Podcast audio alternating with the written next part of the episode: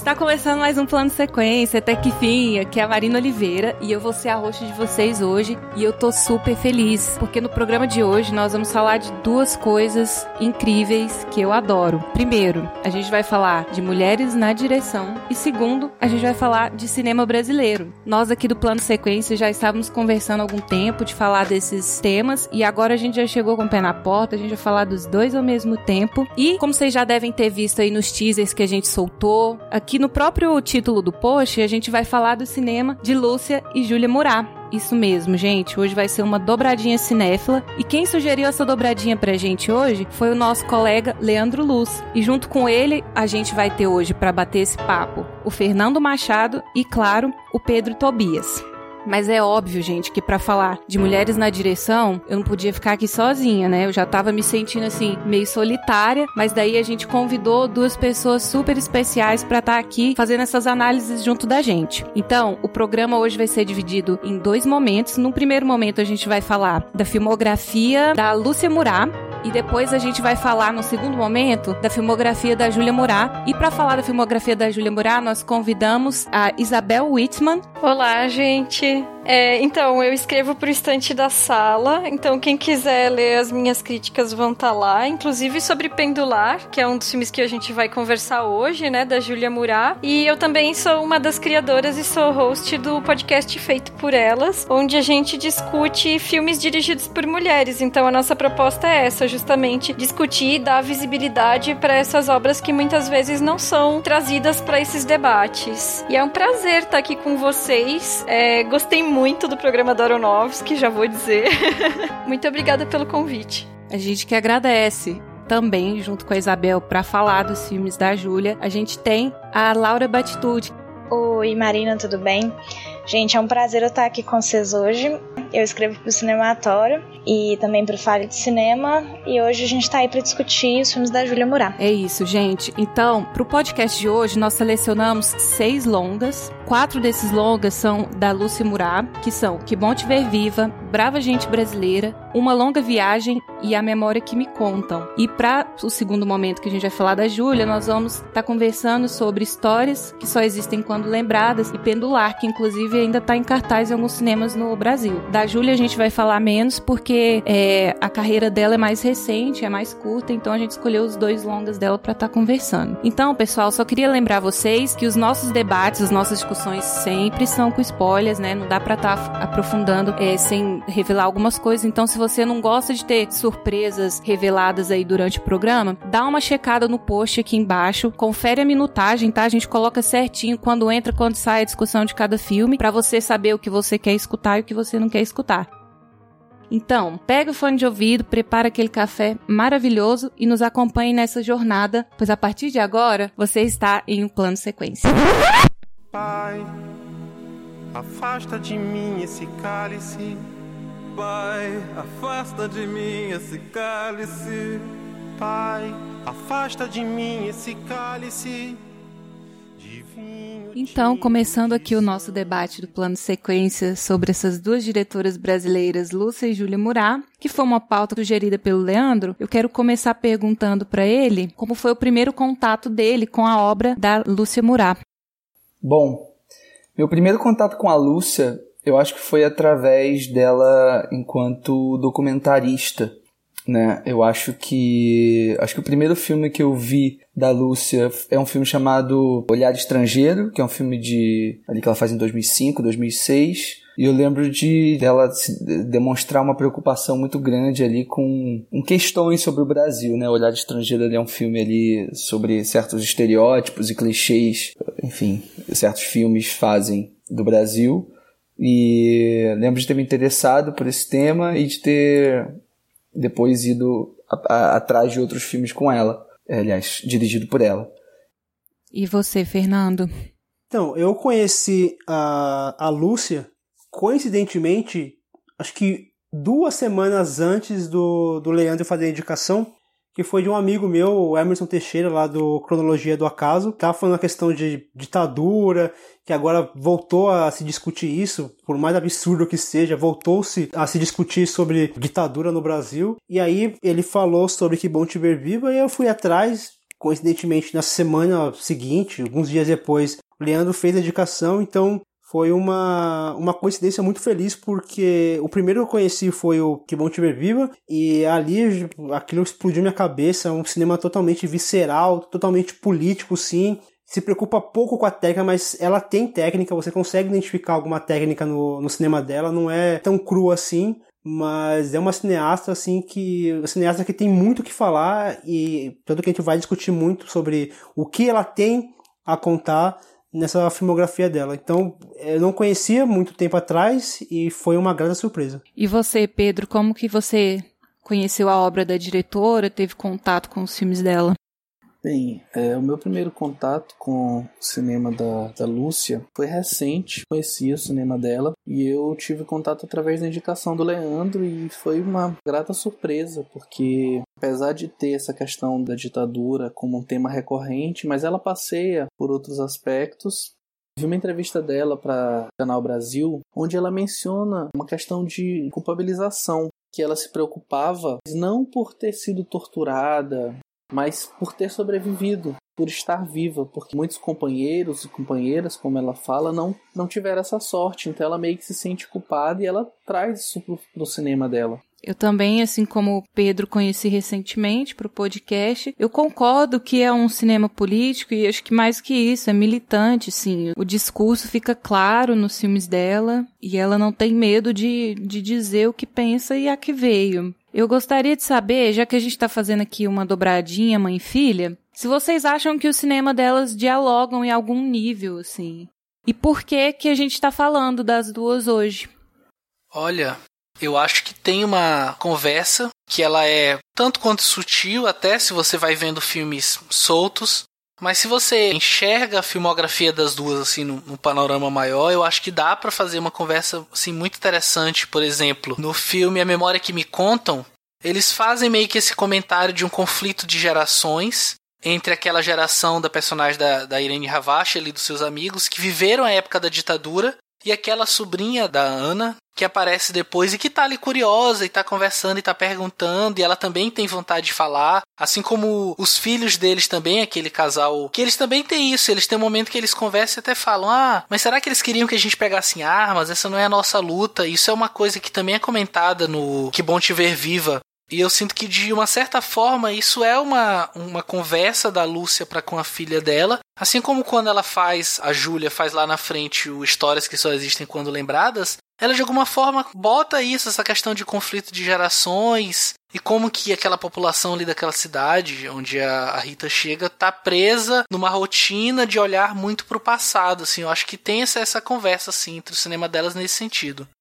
É, Pedro, eu, eu acho que é isso mesmo, essa coisa, essa conversa existe, mas para mim, é, eu acho que são duas cineastas completamente diferentes entre si. Eu acho que a, a Lúcia, ela tá muito interessada nessa junção, que é uma coisa muito, muito particular até no momento que a gente tá vivendo hoje, assim, é, nos últimos 10, talvez 15 anos, que essa junção de documentário com ficção muito forte no Brasil. Hoje a gente tem diversos cineastas fazendo isso, óbvio, a gente tem uma tradição também que já vem sei lá, se a gente for pensar em André Tonati, se a gente for pensar no próprio Coutinho, se a gente for pensar na galera nova que está surgindo, Petra Costa, Sandra Koguchi, é, enfim, tem uma galera que está fazendo isso e a Lúcia, ela já lá no primeiro longa dela, no Que Bom Te Ver Viva, ela experimenta essas duas linguagens de uma maneira tão livre e eu acho que essa conversa entre documentário e ficção ainda se fala muito disso hoje, do que, que qual é o lugar da ficção no documentário, qual é o lugar do documental na ficção, que já é uma discussão que já está meio ultrapassada, e a prova disso é que lá em 1989 a Lúcia já estava fazendo um filme completamente liberto dessas amarras, sabe? De imprimir ali um certo estilo para o filme dela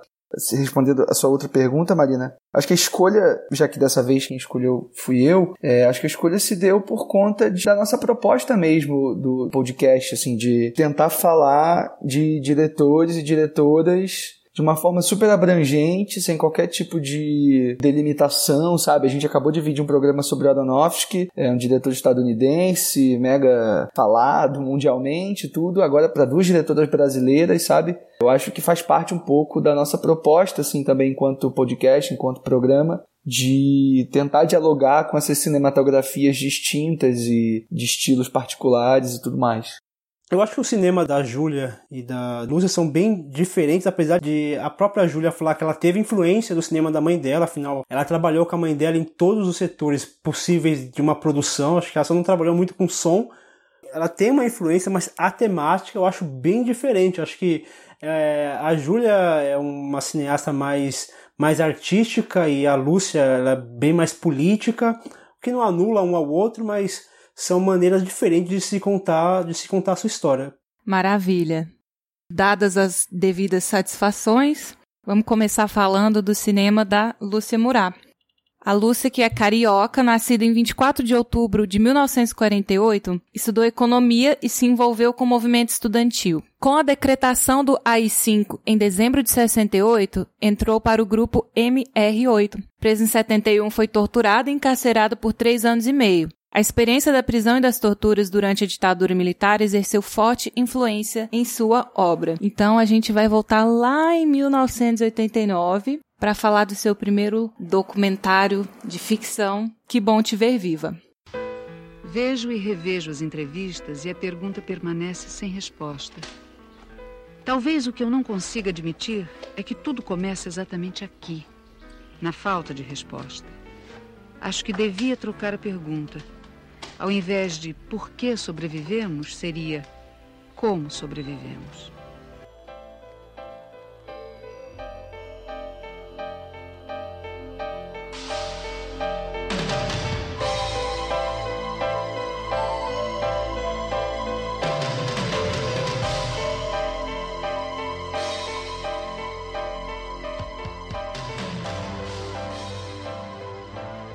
Através do depoimento de oito mulheres que enfrentaram a tortura e prisão durante a ditadura militar no Brasil, Que Bom Te Ver Viva descreve o sofrimento imposto a elas, mostrando como suas vítimas sobreviveram e como encararam aqueles anos de violência duas décadas depois. Intercalados aos depoimentos, a diretora apresenta os delírios e fantasias de uma personagem anônima, interpretada pela atriz Irene Ravache. E aí, quem quer começar?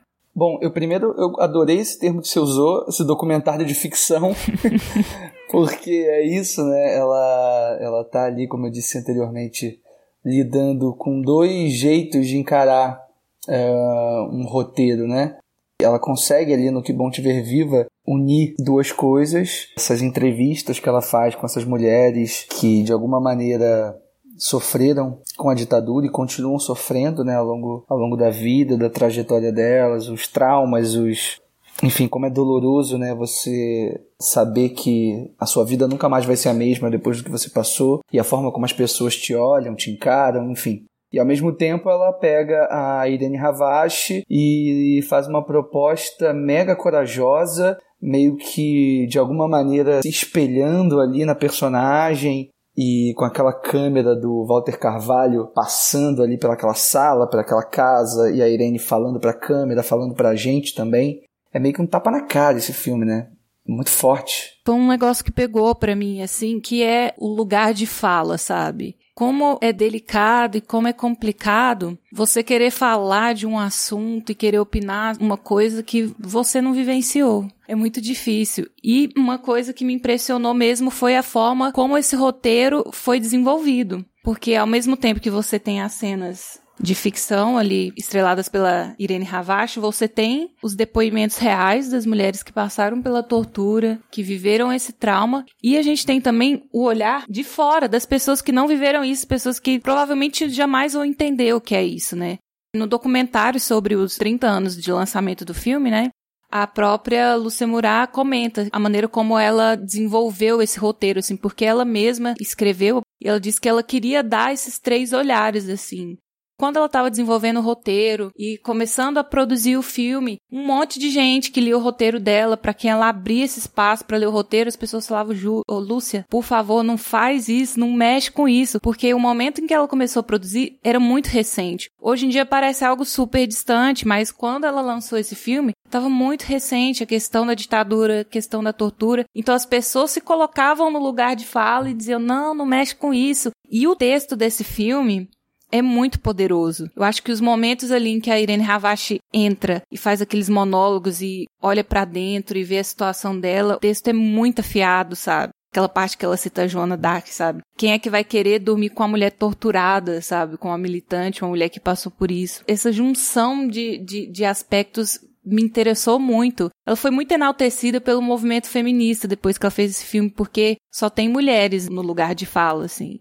A princípio, o filme seria chamado Mulheres Torturadas, né? Meio mórbido, assim. Mas ela disse que não foi uma escolha consciente colocar apenas mulheres para falar nesse filme. Ela falou que era uma decisão totalmente natural, porque se ela queria manter esse roteiro com uma forma circular e fluida, ela não podia meter um homem ali no meio, porque querendo ou não, nós mulheres somos individuais, nós temos as nossas vivências pessoais, mas a gente compartilha muitos medos em comum entre a gente, né? E a gente vê assim que muitas das mulheres que passaram pela tortura tiveram que enfrentar essa tortura carregando um filho na barriga, por exemplo. Muitas sofreram até aborto durante a, o encarceramento devido às, à tortura que elas sofriam, Sim. né? Então ela falou que não fazia muito sentido colocar um homem torturado no meio daquilo. Então essas decisões que ela toma, eu acho que são um ponto alto do filme. Verdade. Pesadíssimo, pesadíssimo. O filme ele começa com uma trilha sonora bem bonita assim. E até me estranhou, eu ué, trilha sonora bonita assim, num filme de ditadura.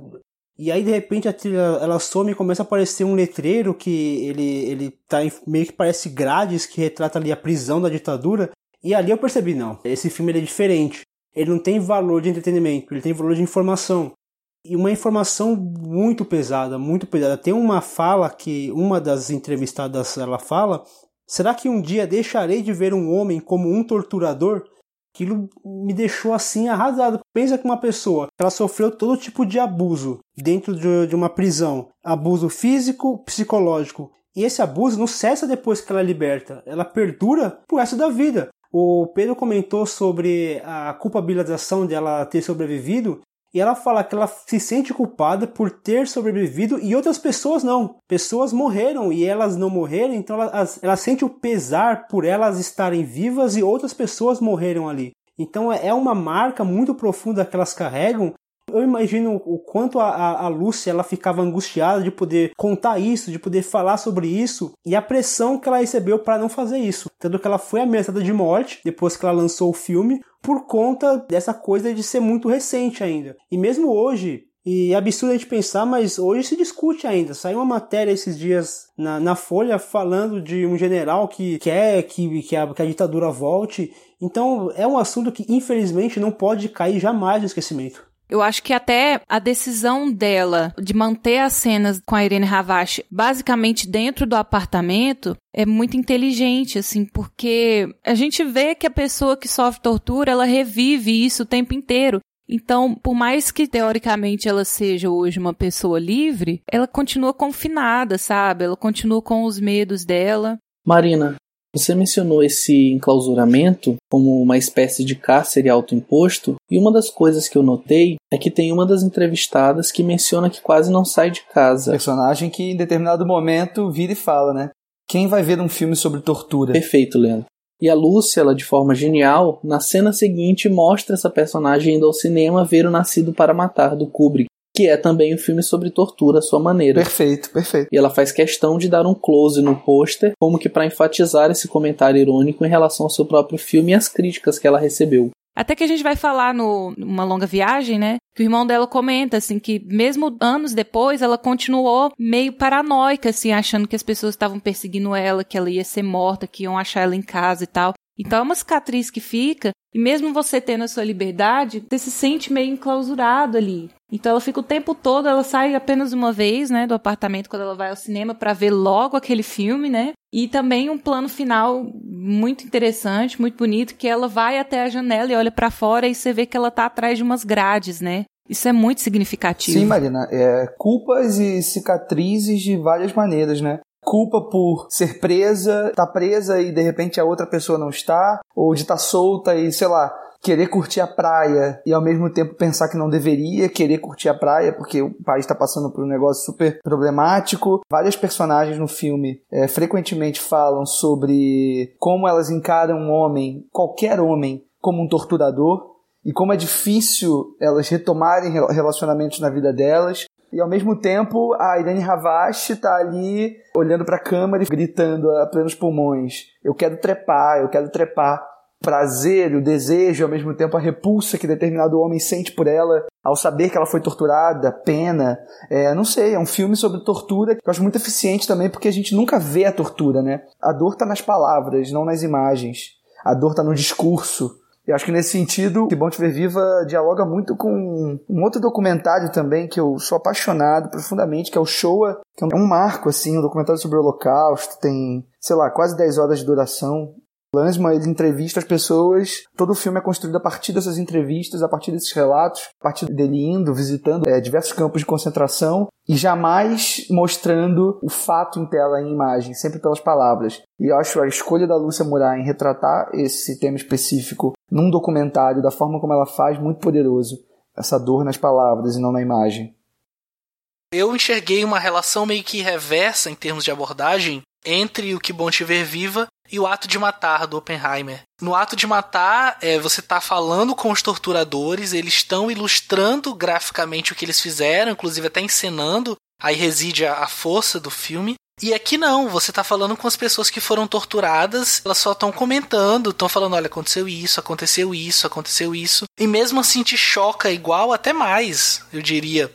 E essa frase que a gente vem batendo aqui desde o começo. Ah, não vamos falar sobre isso, é um assunto que incomoda tanto que é melhor que se esqueça. Mas eu acho que não, é o contrário, a gente não pode esquecer. É esse tipo de memória, esse tipo de história é que a gente tem que estar tá sempre lembrando, tem que estar tá sempre revivendo.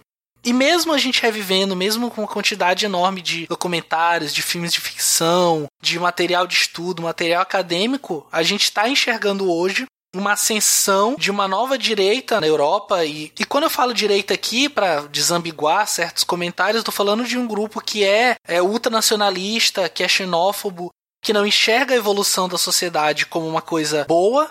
E aí você tem, desde que Hitler assumiu o poder em 2017, pela primeira vez um partido de direita consegue ocupar o espaço no Congresso alemão. Isso é uma coisa para a gente parar e pensar. O que está acontecendo, sabe? Em que momento a gente esqueceu a gente deixou que aquela memória do Holocausto se apagasse para a gente estar tá de novo apoiando é, grupos ultranacionalistas e com esse tipo de ideia. É a mesma coisa aqui no Brasil. Como o Fernando falou, tem general do exército, coronel, sei lá qual patente, defendendo a volta da ditadura em 2017. Isso é um absurdo, não, não tem absurdo. outra palavra para descrever. E não importa se você é de centro, é de esquerda, é de direita, vem por cima, por baixo, ou se você não sabe nem onde você tá, você não pode compactuar com esse tipo de coisa. E eu acho que é isso é o que a, a Lúcia vem dizendo desde o começo. Loucura define, né, esse tipo de coisa. E assim como hoje esse filme tá super atual, porque a gente vê aí uns movimentos extremistas pedindo a volta da ditadura, falando que a melhor época do Brasil foi época de ditadura, esse povo que nasceu depois dos anos 2000 falando isso. A gente tem, nos anos 2000, a Lúcia fazendo seu primeiro longa de ficção, que é o Brava Gente Brasileira, que ela vai tocar num assunto que tá super atual, que é o asco, a recusa a intolerância a tudo aquilo que é diferente. Que nesses tempos de internet é o que mais está rolando. E o pior é que hoje as pessoas estão tendo lugar de fala e estão se sentindo no espaço para poder dar o famoso hate, né? Então, nos anos 2000, brava gente brasileira. O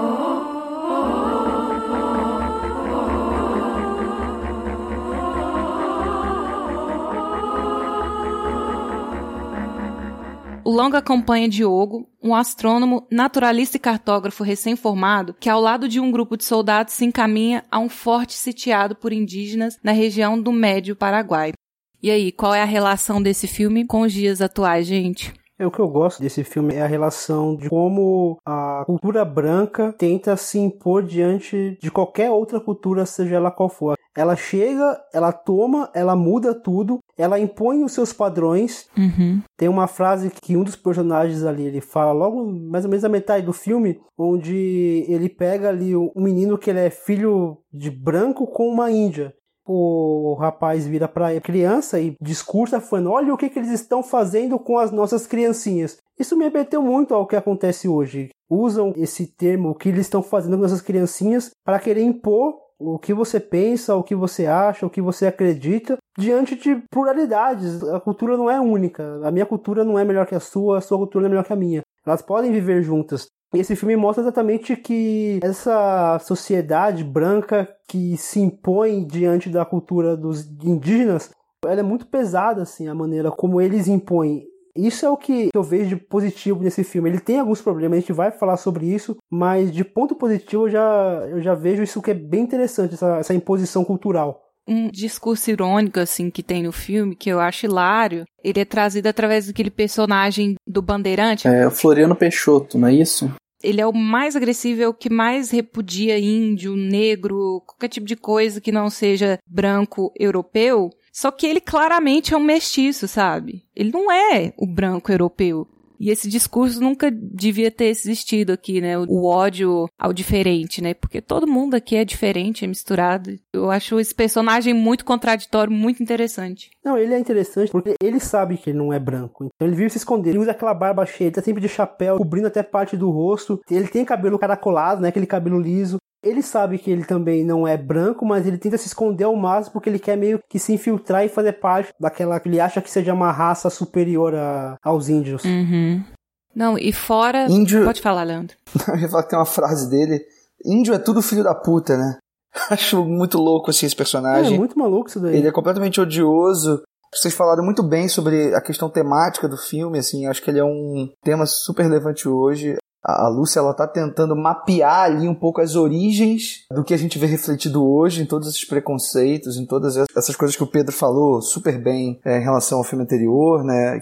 Essa reação louca de um conservadorismo avassalador assim no mundo todo e mas eu acho que a Lúcia ao tentar colocar esses temas de uma forma dessa forma já mais lidando com o trabalho de ficção mesmo, excluindo essa coisa documental que era muito forte no, no, no, filme anterior. Aqui eu já acho que ela não consegue muito bem estruturar ali o discurso, casar o discurso com um estilo cinematográfico muito, muito bem definido. Tem uma divisão também no Brava Gente Brasileira, assim como tem no Que Bom Te Ver Viva, né? É, que é basicamente quando ela tá filmando ali os indígenas e quando ela tá filmando a relação ali do personagem português com, com a galera brasileira e tal.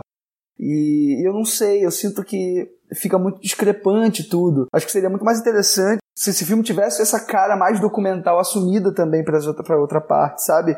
O filme acaba me perdendo um pouco nessa coisa das atuações, assim, que eu acho que não estão muito bem equilibradas de alguma maneira. Enfim, uma leitura que eu fiz, assim. Acho que o Leandro matou quando falou a palavra discrepância.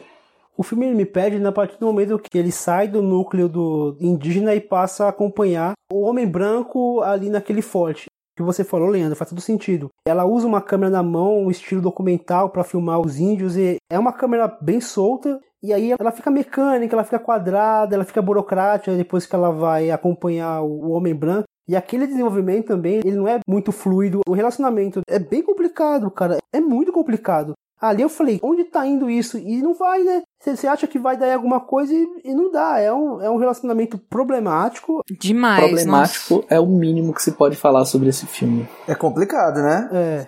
Eu até quero que a Marina comente sobre isso, porque eu me incomodei muito com aquele arco. Sim.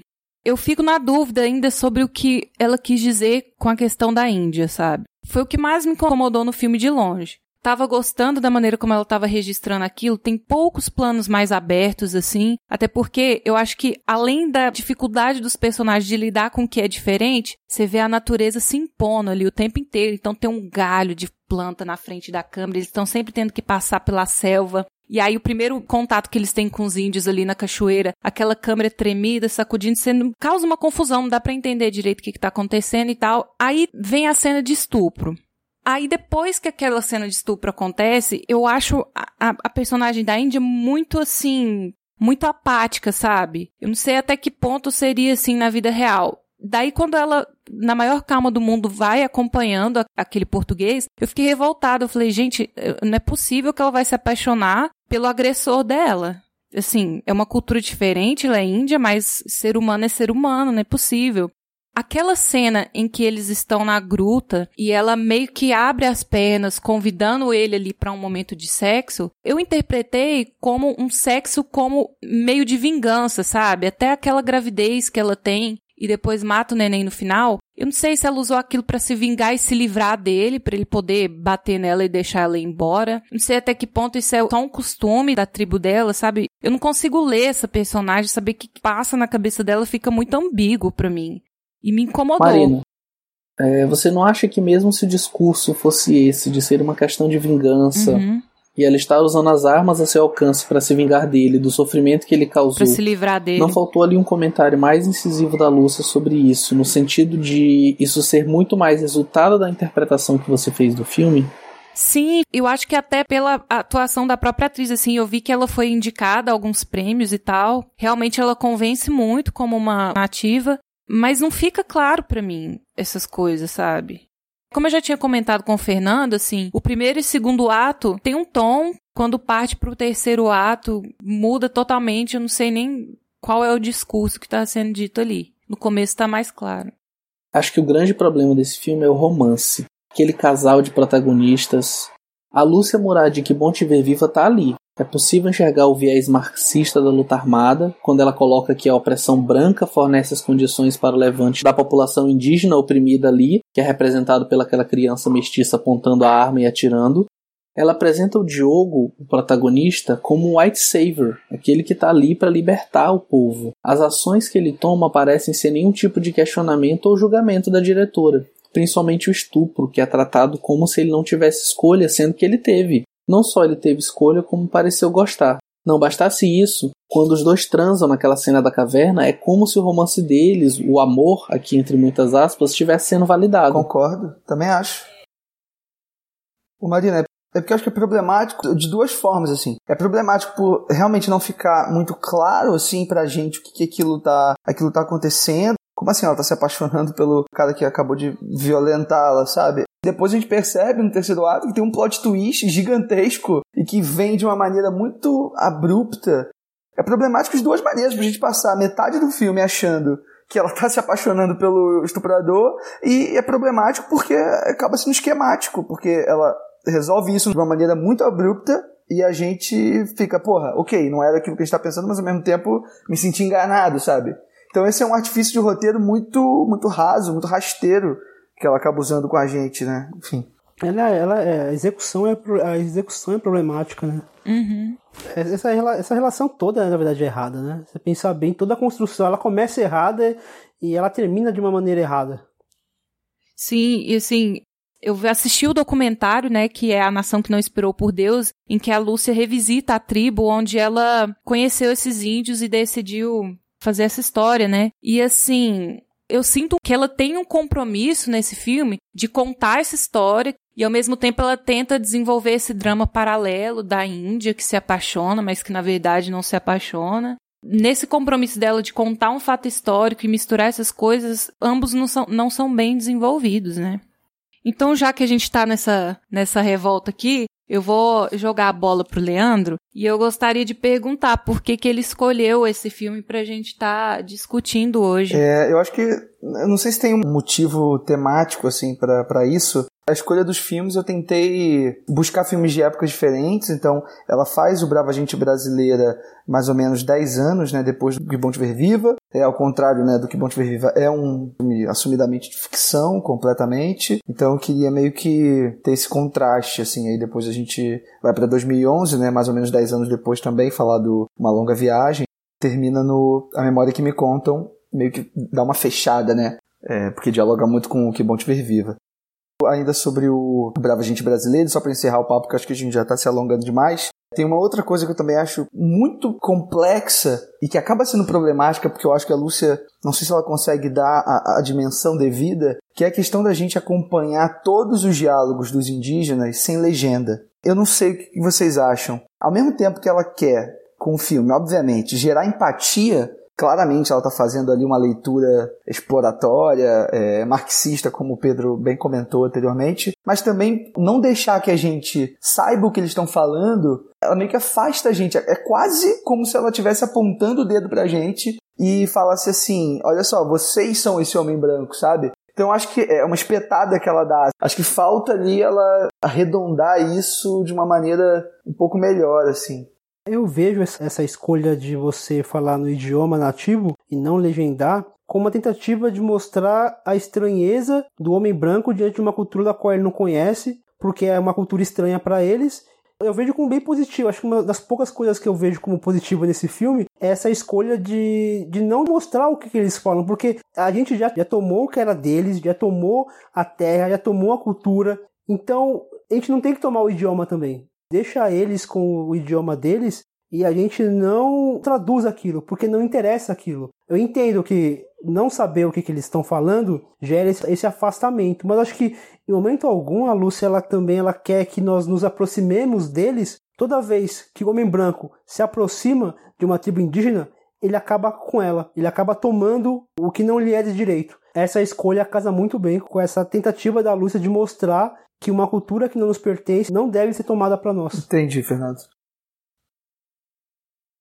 11 anos depois de Brava Gente Brasileira, a Lúcia vai voltar com o que a gente está chamando aqui de documentário de ficção, mas com um teor mais biográfico.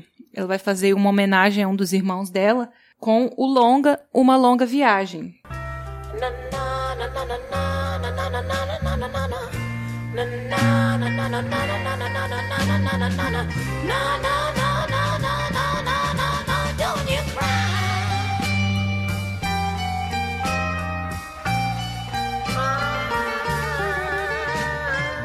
Em 1969, durante a ditadura no Brasil, uma família envia o caçula para fora do país a fim de evitar seu engajamento na luta armada, como fez a irmã. Heitor viaja pelo mundo ao longo de nove anos e, durante esse tempo, envia cartas aos parentes.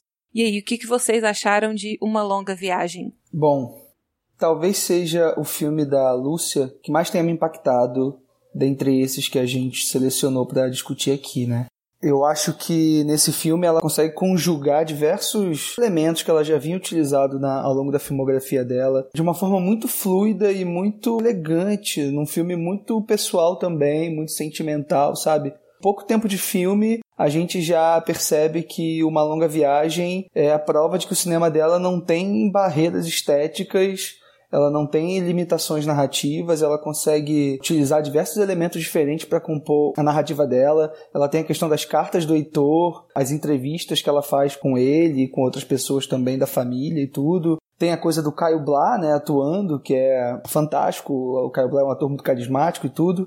Ela também usa imagens de arquivo, imagens que ela produz ao longo das viagens que ela faz ali por aqueles países, enfim para amalgamar tudo, ela tem a coisa da narração em voice-over, que acho que traz toda uma pessoalidade para o filme. O filme não fica didático em nenhum momento, ela consegue discorrer sobre isso tudo de uma forma muito fluida, que faz com que Uma Longa Viagem seja talvez o filme mais forte emocionalmente para mim, mesmo ele não sendo mais apelativo, vamos dizer assim, né? Que acho que ela tem outros filmes um potencial dramático um pouco maior do que esse, mas é justamente na sutileza que esse filme acaba me emocionando muito mais.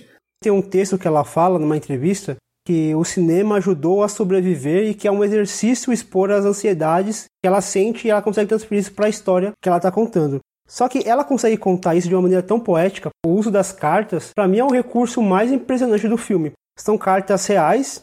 Ela fala que ela usou apenas pequenas adaptações para poder transferir aquilo para o texto, transferir o texto para as telas. É basicamente Caio Blá lendo as cartas a maneira como ela fez, com aquelas projeções é, inspirado no, num curta-metragem chamado Super Barroco, da Renata Pinheiro, ficou lindo, porque ficou uma coisa onírica, ficou uma coisa poética, ficou uma coisa realística também. É um recurso que agregou bastante, que mostra que a Lúcia ela é uma diretora, como o Leandro mesmo falou, ela não tem limites, não se prende a, a uma estética apenas. Ela consegue brincar com vários elementos dentro de uma mesma história ficção misturado com realidade, misturado com onírico, misturado com poético. é o filme mais criativo da Lúcia, facilmente. Dá pra colocar como o trabalho mais criativo dela. Eu gosto bastante desse filme também. É um filme que mexeu muito comigo, mesmo não sendo um filme tão pesado quanto os demais. É um filme que a gente vê que a Lúcia ela colocou muito sentimento na, nessa obra. É, eu, eu, concordo com você, Fernando, que ela consegue retratar esses temas tão pessoais, né? De uma maneira até tanto leve, assim, nesse filme. É interessante como na primeira cena, de cara, ela já estabelece um clima todo musical pro filme, começando com aquela guitarra e mostrando aquelas fotos. Já cria um clima anos 70, a gente sente os anos 70, anos 80 ali, aquela geração rock and roll, aquela rebeldia, aquelas pessoas lutando contra a ditadura e tal. Eu gosto também de como ela consegue variar na estética, como ela usa a instalação com as projeções. É muito legal como a projeção ela sai da tela e se mistura ali junto com as pessoas. Além de ser bastante político, é muito pessoal, é muito biográfico e também é muito metalinguístico, assim ela sempre traz para os filmes dela o próprio fazer do cinema, né? Ela envolve o espectador nesse processo de estar desenvolvendo um curto, ou estar desenvolvendo um documentário, ou estar desenvolvendo um longa-metragem, sendo de ficção ou não. Tanto você quanto o Fernando falaram das projeções na entrevista que eu tive a oportunidade de fazer com a Júlia. Ela falou um pouco sobre funções que ele exerceu nos filmes da mãe é, desde os 15 anos de idade e uma delas é numa longa viagem fazendo a curadoria dessas projeções ali em cima do Caio Blá, né? Então aquelas imagens que a gente vê ali, certamente tem coisas muito pessoais ali naquelas imagens que ajudam a gente a entender um pouco dessa história e tudo mais. Sim, o teor é tão pessoal na própria maneira de contar a história, né? A gente até ouve fora das narrações, né? Voz dela conversando com o irmão ali enquanto ele comenta as coisas, se lembram dos fatos. É, eu concordo com vocês, principalmente o que o Leandro falou em relação a ser um filme mais pessoal dela, apesar de ainda tratar de um tema que é caro para ela, que é importante, que é essa questão da ditadura. E aqui ela dando esse passo para um sentido mais intimista de falar do cinema, ela revela um pouco também sobre como isso afetou ela, não só pessoalmente, mas com a família dela, né? E como ela moldou a sua vida a partir daquela experiência. A pergunta que eu tenho para vocês é até que ponto é válido colocar isso tão em evidência, porque eu senti que em certo aspecto teve uma glamorização desse uso excessivo de drogas por parte do irmão dela. A questão da glamorização das drogas, eu acho que para mim ela existiu até o ponto que eu vi o irmão dela hoje, ficam claras as consequências dessa vida de abuso de drogas, meio inconsequente, e a gente vê que é uma questão para eles, né? Até que ponto foi culpa dos irmãos isso ter acontecido? E o tratamento que deixou sequelas nele? Quando você traz esse realismo e esse final nem tão feliz, acho que quebra um pouco esse, essa glamorização. Concordo. É, tanto que tem um trecho do filme que o próprio irmão dela fala que todo homem tem seu preço, mesmo eles não estando à venda. E quando ele fala essa frase, ele fica quieto na hora, porque ele percebe que o preço que ele pagou pela liberdade foi o agravamento do seu quadro clínico. Então eu não vejo tanto glamorização. Ele se divertia, ele era boêmio, ele gostava de zoar, de bagunçar, de usar as drogas dele, de conhecer o mundo. Mas quando o filme mostra o resultado disso, a glamorização já fica perdida. É, Fernanda, a gente tem que lembrar também que é uma época onde as drogas faziam parte ali de um imaginário, sobretudo de uma juventude de classe alta, sabe, de uma família de intelectuais, de artistas. Então, assim, isso era o que acontecia mesmo, esse tipo de relação com consumo de maconha, de rachixe, de LSD e tudo mais, é, na década de 70, era uma coisa não dá para dizer aceitável, mas assim, era um troço que fazia parte ali daquele ambiente, dessas pessoas permeavam ali esses meios artísticos e tal. Acho que vocês têm toda a razão quando, ao mostrar as consequências, ela faz esse contraponto.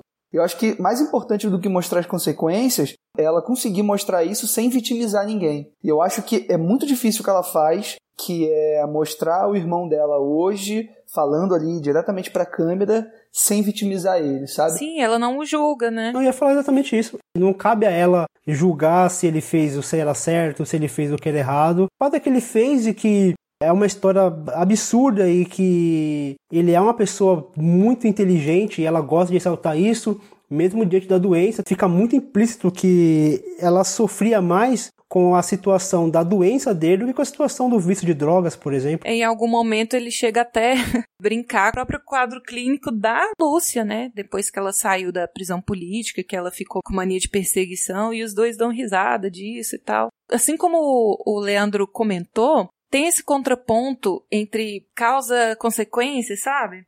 que fica claro para mim até na própria direção, na, na, direção de arte, na fotografia, que existe uma dicotomia assim entre o, o lúdico e a realidade, sabe? Porque eu tenho para mim que quando a gente fala de alguma coisa no passado ou conta uma lembrança nossa, é uma coisa que tá na nossa cabeça, querendo ou não. Se você não, não registrou aquilo piamente com uma câmera, é algo que tá na sua cabeça e a sua cabeça meio que muda os fatos, então fica uma coisa meio lúdica, meio fantasiosa. Eu, eu entendo que ele deve lembrar dessas viagens, assim, de uma maneira muito diferente do que realmente foi. E também tem a questão das cartas. O que ele contava nas cartas nem sempre era o que acontecia de verdade. Então tudo ganha um teor poético quando se trata do passado dele. Então a gente tem aquelas imagens do Caio Blaco, aquelas sobreposições de imagem. É lindo, parece um videoclipe. Dá esse ar meio lúdico e as drogas dando aquela viagem, aquela coisa meio Pink Floyd, sabe? E aí quando corta e mostra ele hoje falando e conversando, coisa do dia a dia com a irmã dele, dá um choque, assim, dá uma quebra.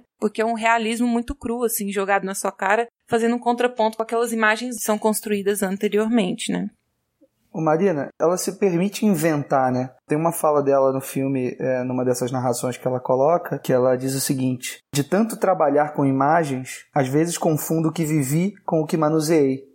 Isso é um troço muito próprio de documentarista, né? Da coisa da pesquisa, de arquivo e tudo. E sempre quando você está trabalhando com, com, lembranças, com memória, você está trabalhando de alguma maneira com invenção também, né? O que, que a memória inventa, o que, que a nossa cabeça cria ali a partir dos fatos que a gente viveu há muito tempo atrás, sabe? De que maneira esse recontar essa história também não é inventar. É, ainda mais no caso dela, os documentários dela são muito pessoais. Sempre tá contando parte da vida dela, até os filmes dela. Mesmo o filme mais fictício dela, ela consegue colocar muito da vivência dela. Muito fácil ela confundir mesmo tudo que ela, aquilo que ela viveu com aquilo que ela manuseou. Vocês mencionaram essa questão da relação dela com o irmão, e ela abre o filme falando isso, e no final também tem uma dedicatória que o filme é pro outro irmão dela, que é o Miguel. Só que ele é bem pouco mencionado, na verdade. Eu até fiz essa anotação aqui que ele é escondido do filme. Além disso, vocês perceberam um sentimento de culpa da Lúcia quando ela faz esse filme, assim, que ela tá o tempo todo se questionando até que ponto é, os problemas que o irmão dela tem foram, de certa forma, causados por ela, assim, mesmo que indiretamente. Eu sinto essa culpa, sim. Até no próprio discurso dela, ela diz que ela e o outro irmão já se já se indagaram disso antes. Será que a gente aceita esse tratamento para ele ou a gente lida com as consequências disso? Eu acho que até por um pouco de sentimento de culpa que ela acaba poupando o outro irmão, né? Apesar de entre aspas o filme ser sobre ele, ele não aparece, ele é poupado. Já tem uma exposição muito grande dela própria e do outro irmão que ela acaba tentando poupar o irmão dela que é médico, né? que faleceu. É, médico. Mas eu não sei se o filme é sobre esse outro irmão. Acho que, na verdade, o filme é sobre o Heitor, e mais do que sobre o Heitor, é sobre a relação que os irmãos têm. Tem um momento muito divertido que ela fala que, em determinado momento, os três foram presos, sabe? Mesmo que por motivos diferentes, assim.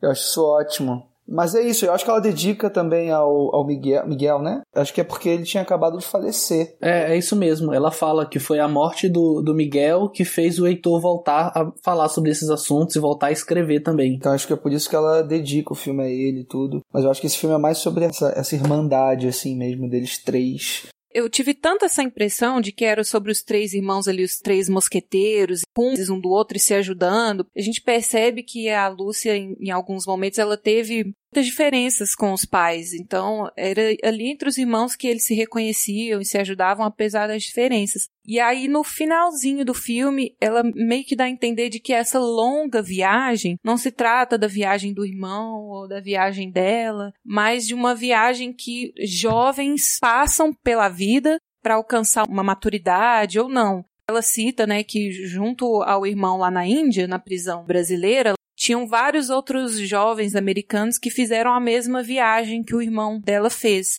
E aí isso me incomodou um pouquinho, porque para mim surgiu meio que do nada ela querer deixar esse, esse contexto mais amplo pro título, Uma Longa Viagem. Acho que alguns filmes fazem isso muito bem.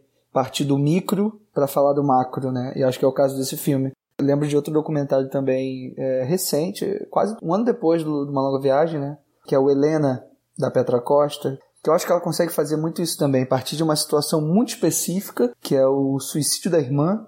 Ela faz uma viagem para Nova York em busca um pouco dessa memória da irmã, mas a impressão que eu fico é quando você sai do filme, não foi sobre ela, não foi sobre a irmã, não foi sobre essa relação de irmãos, foi sobre a vida e sobre os caminhos que a gente toma. Então acho que uma longa viagem tem essa característica que você falou também. No final das contas, acaba sendo sobre a juventude de uma época, de uma geração, sabe? É, e uma geração que não tem como. É, por mais que muita gente não quisesse participar do que estava acontecendo no Brasil com a ditadura, os efeitos são inevitáveis, cara. Toda a família que passou por aquele momento, por mais que talvez não quisesse participar de nenhuma luta armada ou de nenhum tipo de protesto, aquilo afetou todas as famílias daquela época. Ela também mostra que a ditadura tem efeitos mesmo naquelas pessoas que não participaram da ditadura diretamente. O que Leandro falou e o que a Miranda falou faz muito sentido. Você sair de um ambiente micro para um ambiente macro e se aplicar várias situações de várias das pessoas que também passaram por situações parecidas com o que passou a família da Lúcia. Mas é um filme que não me agrada muito. Diferente de vocês, eu, eu acho o filme importante dentro da filmografia dela, mas eu sinto que ele é um projeto muito mais pessoal, muito para atender uma demanda particular da diretora. Olha, Pedro, eu, eu concordo um pouco com você. Assim, eu acho que, por mais que exista uma introdução ali de que é uma homenagem para o irmão, o filme é muito mais sobre a própria Lúcia e os conflitos que ela teve com o irmão estando distante sendo usuário de drogas e os conflitos de interná-lo ou não, porque durante esse tempo que ele estava fora e, e, se aventurando, ela estava presa, né? Ela era uma presa política. E então, em 2013, a Lúcia vai lançar o seu próximo longa de ficção, A Memória que Me Contam.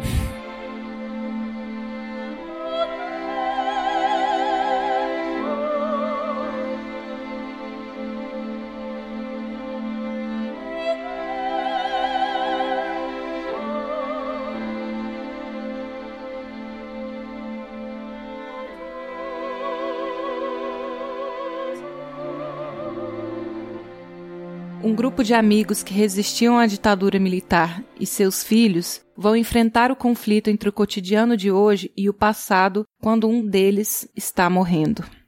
Eu acho que mais do que falar da ditadura em si, das pessoas que experienciaram isso, eu acho que esse filme tem, faz um paralelo muito interessante com o um filme anterior, bem anterior dela, que é o Doces Poderes, que ele fala dessas pessoas que viveram uma ideologia muito fortemente e lutaram uma luta armada e que elas se veem confrontadas com uma realidade diferente, onde elas têm que escolher entre manter essa ideologia ou se vender de alguma maneira para poder sobreviver, sabe? Porque querendo ou não, os tempos mudam e você acaba mudando junto. E aí, o que, que vocês me falam sobre esse filme? Bom, eu posso começar falando que, ao contrário de Uma Longa Viagem, esse é um filme que eu não gosto muito, assim. É, acho que é um desses casos em que ela retoma esse tema da ditadura, mas que não agrega muito, assim. Óbvio, nesse filme ela está falando de um assunto muito específico, né, que é da Vera Silva Magalhães, uma guerrilheira também, é, que conviveu com a, com a Lúcia no, no MR8. Eu acho que o filme ele tem algumas coisas interessantes, sobretudo a presença da personagem da própria Vera materializada na Simone Spoladori, que é uma presença, né, uma, um espírito que circula ali pelos personagens de uma forma muito fluida. Acho que isso funciona muito bem. Eu acho que ele tem uns ecos também de uma longa viagem, que é a coisa da própria Simone Spoladori, sempre fumando um cigarro, da mesma forma como o Caio Blá também fazia. Acho que são personagens irmãos, assim, esses dois personagens. Acho que a Lúcia também retoma algumas discussões sobre o papel da arte, sobretudo o papel do cinema na realidade política brasileira em determinado momento o personagem diz que quem pode se expor ao público com todas as suas dúvidas é, é cineasta, não político, né? Eu acho que ela faz um comentário interessante ali, mas ao mesmo tempo é um filme que me parece meio sufocado, assim, em termos estéticos. Eu acho que todas as cenas envolvendo ali a, a recepção do, do, hospital, acho que são cenas muito truncadas e uma cara meio TV, assim, que eu não consegui entender muito bem, assim, o que ela estava tentando imprimir, sabe? Acho que se o filme se permitisse mais poético, Se o filme se permitisse mais lírico, com a coisa da Simone Spoladori ainda mais presente, eu acho que seria mais interessante. Ainda é um filme que tem algumas coisas interessantes e novas, assim, na, na carreira eu gosto dela. do desenho de som desse filme. Que eu acho que é o que ela melhor trabalha. Por exemplo, aquela cena onde eles estão numa escultura, você começa a ouvir algumas manifestações, algumas palavras de ordem, e elas vieram de uma cena anterior. O que, que ela quer dizer? Aquele discurso que foi dito há 20 anos atrás, 30 anos atrás, ecoa até hoje. Essa brincadeira que ela faz do som que ela atravessa o tempo para chegar nessa realidade, é o que a, própria Lúcia faz, né? Ela usa o discurso que ela teve há 30 anos atrás e ela utiliza esse discurso até hoje, porque precisa ser dito isso. Esse discurso ele ecoa daquela época até a época de hoje. Tecnicamente, esse filme ele tem alguns aspectos que são interessantes, como a fotografia. Sempre quando a Vera ela aparece, basicamente com a mesma roupa, que é uma roupa antiga, como se fosse uma fotografia mesmo. Então, a lembrança que aquelas pessoas têm de um ícone, um ícone que tem uma roupa, que tem um cigarro, então ela sempre com aquele cigarro na mão, como se ela fosse uma fotografia mesmo. E eles lembram dessa fotografia. Eu achei esse recurso bem interessante. Essa questão da TV, a Lúcia ela tem uma dificuldade que foi a mesma dificuldade que ela teve em Brava Gente Brasileira. Ela trabalha muito bem o lírico, o lúdico, o onírico, o texto poético e trabalha muito bem o texto real, a coisa do, do documental. Quando ela tenta achar um meio termo ali, ela escorrega um pouco. Ela tem essa dificuldade. Eu percebi isso no Brava Gente e agora. Ainda assim, eu consigo meio que ignorar um pouquinho esses escorregões do filme e entender nuances mais, mais sutis, como por exemplo a questão da sexualidade. Talvez para o filho dela a questão do, da homofobia seja tão pesada quanto o que ela sofreu na ditadura, então esse discurso eu acho bem interessante. Então eu consigo me apegar mais a esses acertos da Lúcia do que nos erros que ela teve durante a produção desse filme. É, esse filme, assim, de todos, foi o que eu menos me conectei, assim, eu não consegui me importar tanto com aqueles personagens, e eu concordo com o Leandro, assim, aquelas cenas na sala de espera, sabe? Parecia que eu tava vendo uma minissérie da Globo, e eu concordo que se ela se entregasse mais ao lúdico nesses momentos em que a personagem aparece, seria mais interessante. Eu até arrisco palpitar assim que se ela deixasse a revelação da mulher em coma pro final, eu penso que se ela tivesse ocultado isso e a gente visse aquela figura jovem como uma figura do presente, depois a gente soubesse o que aconteceu, acho que seria mais interessante. Porque realmente rola esse compromisso sufocado que o Leandro citou de fazer essa homenagem para essa guerrilheira, só que eu preferiria que fosse mais de uma forma mais poética também. Também eu gostei da personagem da Irene, exatamente por isso, porque o nome da, da colega dela que fala que o que ela sente são marcas de uma guerra. E realmente, ninguém sai de uma guerra sem marcas. E a ditadura deixou marcas nela. Principalmente a Irene, né, que carrega essa personagem de que ela se sente culpada pelo que ela fez durante aquela ditadura, aquele confronto armado, o que os colegas dela fizeram, o que as pessoas que morreram, ela que sobreviveu, discurso lá de que bom te ver viva. Eu gosto muito desse discurso. Eu até queria ver mais esse discurso. Eu acho que, como a Luciana tenta falar de vários outros assuntos, eu não vejo ele como o assunto central.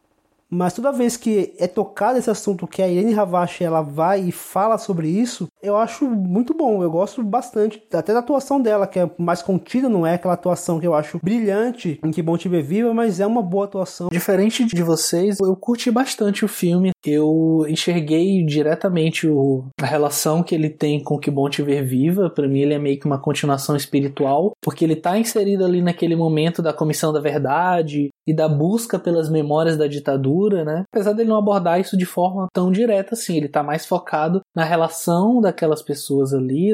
A Lúcia traz de novo a personagem da Lene Ravache, né, ali como uma representação dela, que é uma personagem que está se questionando, e ela está falando, olha, a gente não foi só vítima, a gente também atuou de alguma forma, e ela meio que traz esse questionamento de até que ponto a sua luta a sua forma de querer mudar o mundo, transformar ele num lugar melhor, que era o que eles pensavam, até que ponto você tem que levar isso? Até que se você vai até as últimas consequências, como alguns colegas dela foram, ou se não, você tem que ficar nos livros e, enfim, eu acho que traz uma questão interessante, acho que traz um debate curioso, sabe? Eu acho que isso suscita um debate que eu acho que é mais interessante até do que o próprio filme. Aí não sei se eu entrei muito por esse lado e talvez por isso tenha gostado mais do filme que vocês. Vocês têm toda razão, assim, nisso. Eu acho que esse filme, ela faz uma coisa que eu não lembro de ela fazer nos outros filmes, que é dar esse contraponto, né? Ficar pensando nas coisas que eles também fizeram, que não necessariamente era a decisão mais correta ou mais bem pensada na ocasião. Esse filme, por estar tratando da Vera, né? Que é uma personagem histórica, enfim, toda a coisa do sequestro, lá do embaixador, é uma história muito louca, né? Que é retratada naquele outro filme do Bruno Barreto, que é esse companheiro. Quem interpreta a Vera é a Fernanda Torres, né? É uma história meio louca também, e esse filme tenta dar conta de um monte de coisa. A Lúcia, ela é uma cineasta que vai fazer 70 anos, né? Em 2017 ou em 2018, não sei. Acho que ela se arrisca muito por alguns lados, assim. Por mais que eu não tenha curtido tanto esse filme dela, depois dele ela vai fazer um filme chamado Em Três Atos, né? E mais recentemente ela faz o Praça Paris, que é um filme que ela acabou de lançar, completamente diferente de tudo que ela já fez. É um filme que ela está lidando com elementos de suspense para compor a, narrativa dela, para construir uh, o escopo narrativo. E ela tá, assim, trabalhando com um elenco que é fenomenal. Eu fiquei impressionado com a qualidade dos atores em Praça Paris, assim. É um negócio que ela acho que nunca conseguiu atingir nos outros filmes de ficção dela. A gente tendo abordado a filmografia da Lúcia Murat, então vamos partir para a parte da sua filha Júlia.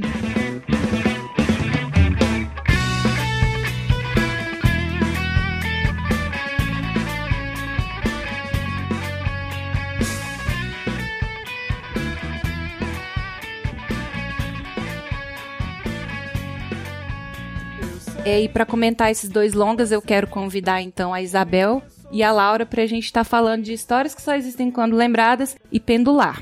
Antes de começar o debate, eu queria perguntar para cada um de vocês qual que é a relação de vocês com a filmografia da Júlia. Então, Isabel, você quer começar? Pode ser. Na verdade, a minha relação com a filmografia dela é bastante recente. Eu não tinha assistido ainda histórias que só existem quando lembradas. Quando eu fiquei sabendo do Pendular, eu fui assistir para ficar em dia já, para fazer aquele checklist, né, de sempre tentar fechar as filmografias sempre que possível, né? E foi isso. Então, na verdade, foi esse ano que eu tive contato com os dois filmes dela. E você, Laura? É, eu também, muito recentemente que eu tive contato, Histórias passou no IMS aqui do Rio, no Instituto Moreira Salles. Foi quando eu consegui ver, né? Pendular também vi recentemente, só lançou agora. Então, também foi um contato bem, bem recente. E algum dos meninos pode continuar. A maioria foi desse jeito, né? A gente começou a falar da Júlia, e aí eu comecei com histórias e foi amor à primeira vista. Eu fiquei fascinado pelo cinema da Júlia logo no primeiro filme. E aí, quando eu assisti Pendular, aí meu mundo desabou, aí é só amor.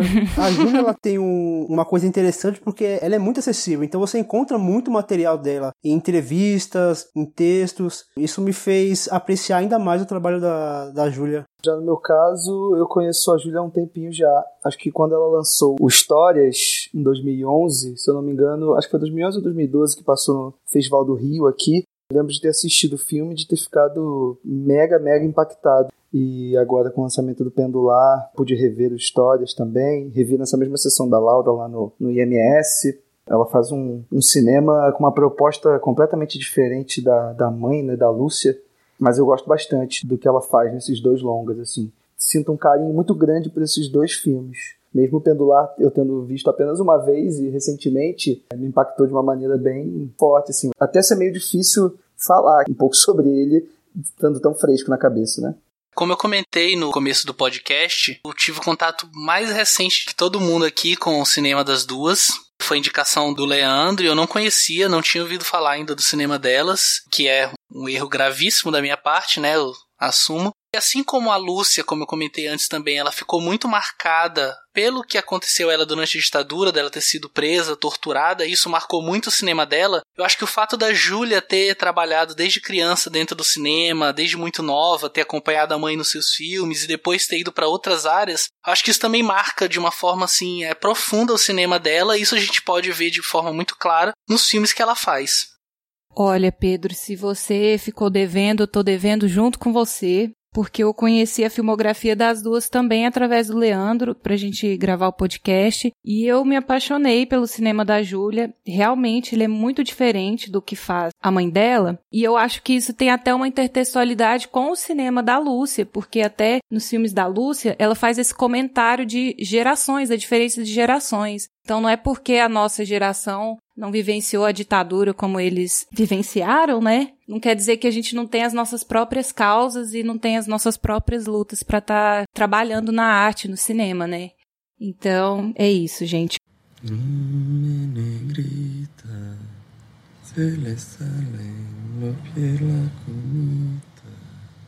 la negra me ya no sabe Oi, eu sou Júlia Morar, sou diretora do Pendular e você está em um plano sequência. Nasceu em 1979 e ainda adolescente foi figurante no filme Doces Poderes de 96 da sua mãe. Trabalhou como assistente de direção com Rui Guerra em Estorvo em 98 e desde então não deixou mais atividade cinematográfica, realizando seus próprios curtas-metragens e trabalhando como assistente de direção, edição, câmera. Em 2011, ela lança seu primeiro longa-metragem de ficção, Histórias que só existem quando lembradas.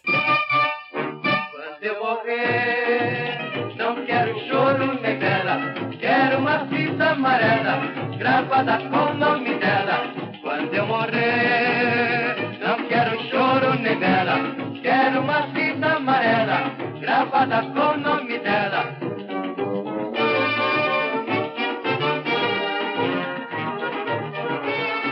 Jotuomba é uma cidade fictícia ambientada no Vale do Paraíba, onde nos anos 30 grandes fazendas de café faliram e cidades antes ricas se tornaram quase fantasmas. Lá vive Madalena, a velha padeira, presa à memória de seu marido morto e enterrado no único cemitério da cidade, hoje trancado. Rita, uma jovem fotógrafa, chega à cidade e pouco a pouco modifica o cotidiano de Madalena e da vila.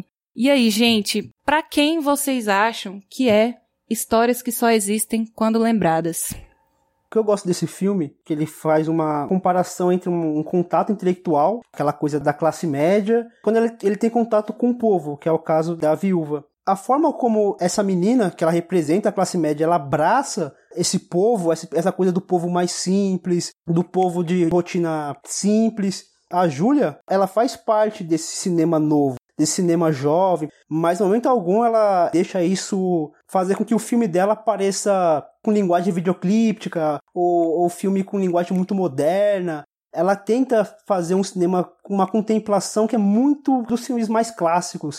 Isso eu acho legal. Então eu acho que ela também pega esse filme para mostrar que o, o cinema dela tem muito do cinema clássico, do cinema contemplativo. Ela estica a cena ao máximo possível. Ela não tem aquela, aquela correria que muito cinema hoje tem. Ela passa muito longe disso. Eu acho que ela conversa muito bem nesse sentido. Ela começa mostrando esse tempo um pouquinho mais cadenciado. Eu fiquei com a impressão, quando eu conversei com ela entrevistando, que tem um pouco a ver os dois filmes dela com o momento de onde ela veio e o momento onde ela está, né? No caso do Pendular, refletindo sobre essa posição dela de artista e depois a gente vai falar a questão de relacionamento e tal, né? Mas aqui no Histórias, ela menciona que ela cresceu com um contato muito próximo, muito constante com o Vale do Paraíba, né, com fazenda e essas coisas. Então eu acho que como um primeiro filme, um primeiro longa, ela buscou refletir de onde ela vinha. E quando eu assisti o filme, eu não consegui identificar que lugar era esse, porque eu achei muito curioso, porque é esse interior, essa coisa bucólica mesmo, como o Fernando falou, onde o tempo basicamente tá parado, vamos dizer assim. E, e eu fiquei tentando tentando reconhecer, porque eu pensei, nossa, isso podia ser no interior de Santa Catarina, mas a vegetação não tá. Sabe aquela coisa assim? É, é o interior que representa o Brasil, pode ser em qualquer lugar do Brasil. E é o interior que são as vivências que muitos de nós ainda pegamos convivendo com os nossos avós e com uma vida rural e tudo. Então acho assim que ela partiu literalmente do começo, sabe? Ela partiu da onde ela veio para trazer essa reflexão, para daí dar o ponto de partida para a carreira dela. Isso que você falou de não saber muito bem, não consegui reconhecer o lugar, eu acho que tem muito a ver com a fotografia, que ela é um pouco azulada, um pouco esverdeada, tem muito contraste. Em alguns momentos eu senti que eu tava meio que dentro de um sonho, assim, num universo paralelo. E eu acho que é para dar essa noção mesmo de quando você entra naquela cidade, você tá fora do mundo real, sabe? Você tá em outro lugar onde tudo já parou. E sem a gente saber desse background da, da diretora, que ela teve essa vivência no Vale da Paraíba, eu fiquei me perguntando, assim, depois que eu assisti o filme, por que que ela fez esse filme, assim, uma diretora tão jovem, trabalhar uma temática tão não comum aos jovens, sabe? Porque trata de morte, de processo de envelhecimento, do tempo que passa e deixa marcas na gente, e se a gente não vai para frente, onde que a gente fica, né? Se a gente para no tempo. E eu ficava pensando, gente, os jovens não querem falar disso, por que, que essa mulher fez esse filme? Mas já que você comentou isso, Isabel, que tem muito de biográfico nisso, né? Que é algo do ponto de partida dela, agora faz todo sentido para mim. É, falando sobre essa questão biográfica que a, a Marina comentou, que a Isabel também falou, eu fiz uma interpretação do filme muito mais trazendo para a vida pessoal da Júlia e chamando um pouco para o cinema da Lúcia. Na entrevista que o Leandro fez com ela, ela comenta em algum momento, né, sobre a influência do cinema da, da mãe. No dela, ela fala que ela tem um certo tipo de preocupação sobre se o fato da mãe dela continuar até hoje abordando essa questão da ditadura e da tortura que ela sofreu, se de repente não é uma questão que ela não consegue sair disso. E ela fala: olha, isso é uma preocupação de filha, não tem nada a ver com a obra. E aí, de repente, eu enxerguei ali no Histórias um comentário de alguma forma sobre isso, porque aquela população daquela cidade não consegue sair do passado. De repente eu enxerguei ali uma certa ligação entre isso, entre essa preocupação que ela fala que é de filha, sobre essa questão de não soltar, não deixar o passado para lá e, e viver o futuro. E acho que no final isso acaba meio que virando a mesa quando quando a Rita ela assume ali o lugar da, da Madalena, né? Pelo menos que, que fica ali subentendido, isso faz uma virada completa, que ela vai seguir aquele ciclo que já existia antes dela chegar. Não sei se eu viajei demais nessa interpretação. Acho que não, Pedro. Acho que você tá certíssimo. E, engraçado, eu não tinha feito essa leitura, assim, relacionando essa coisa do passado. Tem tudo a ver, porque o Histórias, ele é um filme que a Júlia faz depois de dirigir também um documentário, né? Dia dos Pais, que ela dirige com o Leonardo Bittencourt, que é um cara que também vai continuar trabalhando com ela, vai ser assistente de direção dela no Histórias, junto com a Maria Clara Escobar. Ele faz o pendular também com ela, não lembro exatamente qual a função, mas o Léo também atua nos filmes da Lúcia no próprio Dia dos Pais já é meio que uma jornada da Júlia por esse passado, assim, ela vai, é, visita a cidade da origem da família, que é Bananal, que fica ali no Vale do Paraíba, né, como a Isabel falou, é, e falou muito bem, que representa o interior do Brasil de modo geral, aquelas pessoas, o tipo de ritmo que se tem, até o tipo de luz mesmo que se tem ali. E é isso, Pedro, acho que você está certíssimo. A Júlia está, de alguma maneira, nesse primeiro, nesses dois primeiros trabalhos dela, tanto no Histórias quanto no Dia dos Pais, que é o documentário anterior, buscando dentro dela um tema, né? E isso é muito comum em diretores que estão começando, começar de dentro para fora, para depois achar algum outro tema externo que os interesse e tudo mais. Sim, outra coisa que eu acho interessantíssimo nesse filme é essa coisa meio metalinguística meio paralela, também uma metáfora, né, que é o uso da fotografia de longa exposição, que você tem que meio que transformar as pessoas em status, elas ficarem meio que paradas ali num curto período de tempo para poder capturar e congelar aquele momento como se o tempo tivesse parado mesmo. Tem aquelas fotos lindíssimas que participam do filme e parece mesmo que a cidade está parada no tempo. Os planos são longuíssimos e ela dá tempo ao tempo, então a mulher vem andando no trilho do trem devagarzinho no começo eu fiquei um pouco confusa, porque a gente acompanha três dias da rotina dela e eu tava me perguntando se não era o mesmo dia, só que filmado de ângulos diferentes, porque era a mesma coisa, basicamente. Só que aí, quando acontece uma mínima mudança, a gente é meio que pego de surpresa. Então, no segundo dia, quando ela senta na porta da mercearia para tomar o cafezinho com o amigo dela, eu já fiquei, ó, vai tocar o sino da igreja. Eu fiquei esperando. E não tocou. Cortam a cena antes. Esse ritmo lento, assim, é meio que uma alusão ao processo da fotografia de longa exposição para capturar algo que está parado no tempo, né? E esse tempo parado que eu, que eu gosto é que Aquela cidade ela parou no tempo não porque ela quis parar, fizeram ela parar, né? Ali teve um, uma grande empresa de café que acabou, uhum. que quebrou toda aquela cidade, deixou a cidade em total frangalhos. Essa grande empresa quebrou a cidade a ponto de as pessoas não poderem nem morrer mais. Existe esse, essa fantasia, que é esse realismo mágico, onde ali as pessoas elas não podem morrer porque elas não têm nenhum cemitério onde elas possam ser enterradas.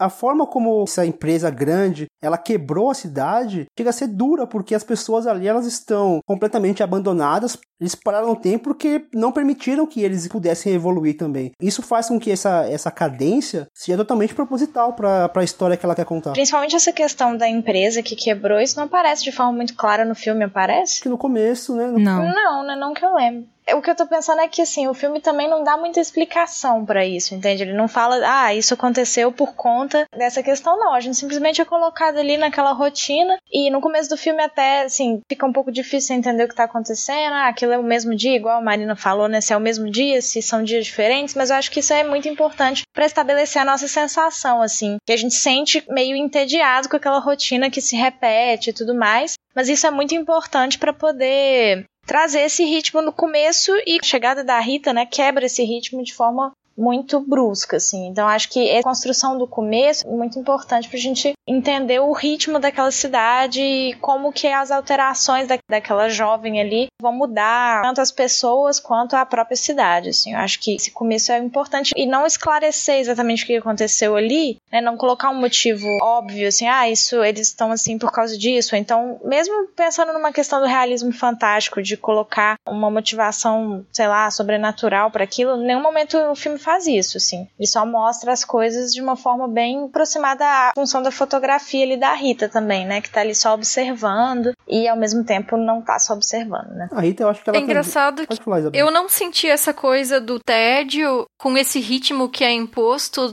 mostrando a rotina deles, mas eu senti muito a questão da ordenação, sabe? Da lógica de funcionamento da cidade e também de apreciar as pequenas coisas, assim. Então, quando a senhora lá, esqueci o nome dela, tá fazendo pão, a coisa de sovar, de deixar ele crescer, porque senão ele endurece. Dá para quase sentir os cheiros, sabe? Do velhinho passando o café e tudo. Então, são. Parece que existe tempo e espaço para se apreciar as coisas que estão ali acontecendo, né? Sobre o que o Fernando mencionou do realismo fantástico, quando eu assisti o filme, eu fiquei tentando entender o que que tava acontecendo e por que que todos os habitantes da cidade eram velhos, não tinham jovens, mas também não é falado se esses jovens foram para outro lugar. Existiam filhos desses velhinhos morando ali, né? Netos. Aonde estão essas pessoas? E aí, na conversa que eu tive com ela, com a Júlia, ela realmente mencionou que na época que ela escreveu o filme, ela estava muito inspirada por esse realismo fantástico da América Latina e estava pensando ne nesse sentido mesmo, de que com os portões do cemitério fechados, as pessoas não conseguiriam morrer. Então, o portão fechado acaba é, funcionando simbolicamente, trabalhando assim. Só que não é uma coisa que ela deixa explícito no filme, é algo que ela vai trabalhando ali e vai deixando, né? Assim, a gente vai tentando entender sem que aquilo fique exatamente claro. A última coisa que eu queria comentar era só sobre também essa questão da fotografia de longo tempo de exposição e sobre como isso também marca a passagem do tempo ali na história, mas eu também fiquei pensando sobre a forma como a passagem do tempo fica marcada para os personagens, né? Porque eles estão nessa rotina bastante repetitiva que fica muito clara na forma como é apresentado, né? Esse, esses dias que vocês falaram ali, né? De se confundir, se tá, tá mostrando tudo de novo, às vezes não param para olhar para si mesmos, né? E isso fica muito perceptível no comentário da senhora que hospeda a Rita quando ela se vê em uma foto, né? E ela depois até comenta com o velhinho se ela era velha, coisas assim, que ela viu uma pessoa velha com um lenço na cabeça, de camisola, aquela coisa assim. A passagem do tempo é muito subjetiva e a gente envelhece, a gente não percebe que a gente tá envelhecendo, a gente ainda se sente jovem. Falou a velha aqui, né? Então, então é muito complicado assim colocar essa percepção. É, só terminando essa questão do tempo, eu acho que no filme tem uma relação muito forte entre você perceber a realidade e a passagem do tempo. É. Como se a passagem do tempo fosse justamente esse nosso ato ativo de perceber a realidade, que se a realidade ela passa por nós sem que a gente perceba, o tempo não tá passando, né? A gente não se vê no espelho. E aí, no momento que alguém tira a nossa foto, a gente tá se vendo ali tentando responder aquelas perguntas impossíveis, mas o que, que é o tempo? Na minha opinião, para esse filme é uma questão de percepção, é uma questão de, de mudança a partir de uma percepção. Ali é apresentada uma rotina, né, antes da Rita chegar. Vocês acham que ela interfere naquela rotina e modifica aquela estrutura daquele local? Ou ela é absorvida por aquela rotina? Eu digo isso mais em relação ao final do filme em si. Eu penso que ambos, assim, se eu não me engano, primeiro som musical que entra no filme é bem depois que a Rita chegou, quando ela já tá desenvolvendo, começando a desenvolver o relacionamento com a Madalena, e a partir do momento que ela vai se envolvendo mais e modificando aquele cotidiano, a trilha surge com força. Até um dos momentos mais musicais do filme, que é quando ela tá dançando com fone de ouvido e tal, quando ela já tá se relacionando com aquele senhor que fica sentado bebendo pinga na porta da casa dela, sabe? Quanto mais ela se envolve, mais vai surgindo música naquele ambiente, assim, eu tava bem até os 10 minutos finais do filme, sabe? Quando vem aquela cena do bailezinho lá dos idosos, eles dançando aquele forró, aquela vitrola lá, aquilo me tocou de um jeito, porque é quando a gente vê um resquício de vida ali. Eles não estão mortos, sabe? Eles socializam, eles dançam, eles riem. Eu achei aquela cena muito bonita, sabe? Eu acho sim que ela, ela é um agente causador de mudança, mas ela também absorve. Como a gente na vida, a gente influencia e a gente é influenciado o tempo todo. Isso fica muito claro, tanto no, no roteiro, quanto na trilha sonora, quanto na fotografia do filme. Quanto mais ela vai se envolvendo, mais as coisas vão se modificando ali naquela cidade.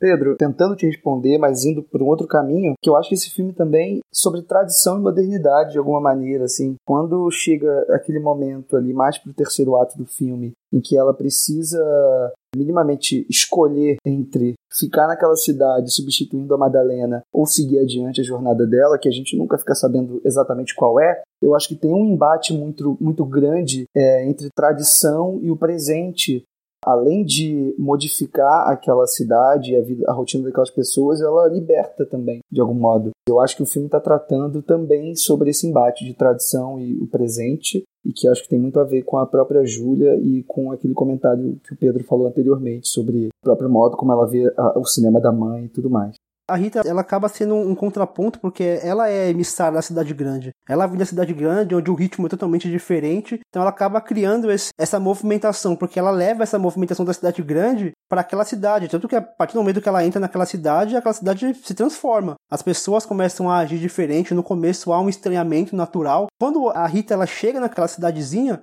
ela muda a rotina. Aquela rotina de três dias seguidos fazendo a mesma coisa, como a Marina e a Laura falou, já passa a ser diferente. Eles já mudam aquela rotina maluca por conta de uma pessoa que entrou lá sendo a emissária de uma cidade grande e quebrando aquela rotina bucólica que eles tinham. Quase seis anos depois do lançamento de Histórias que Só Existem Quando Lembradas, Pendular, que ela já revelou não ter nada a ver com seu curta Pendular, e que acompanha um jovem casal que se muda para um galpão industrial abandonado.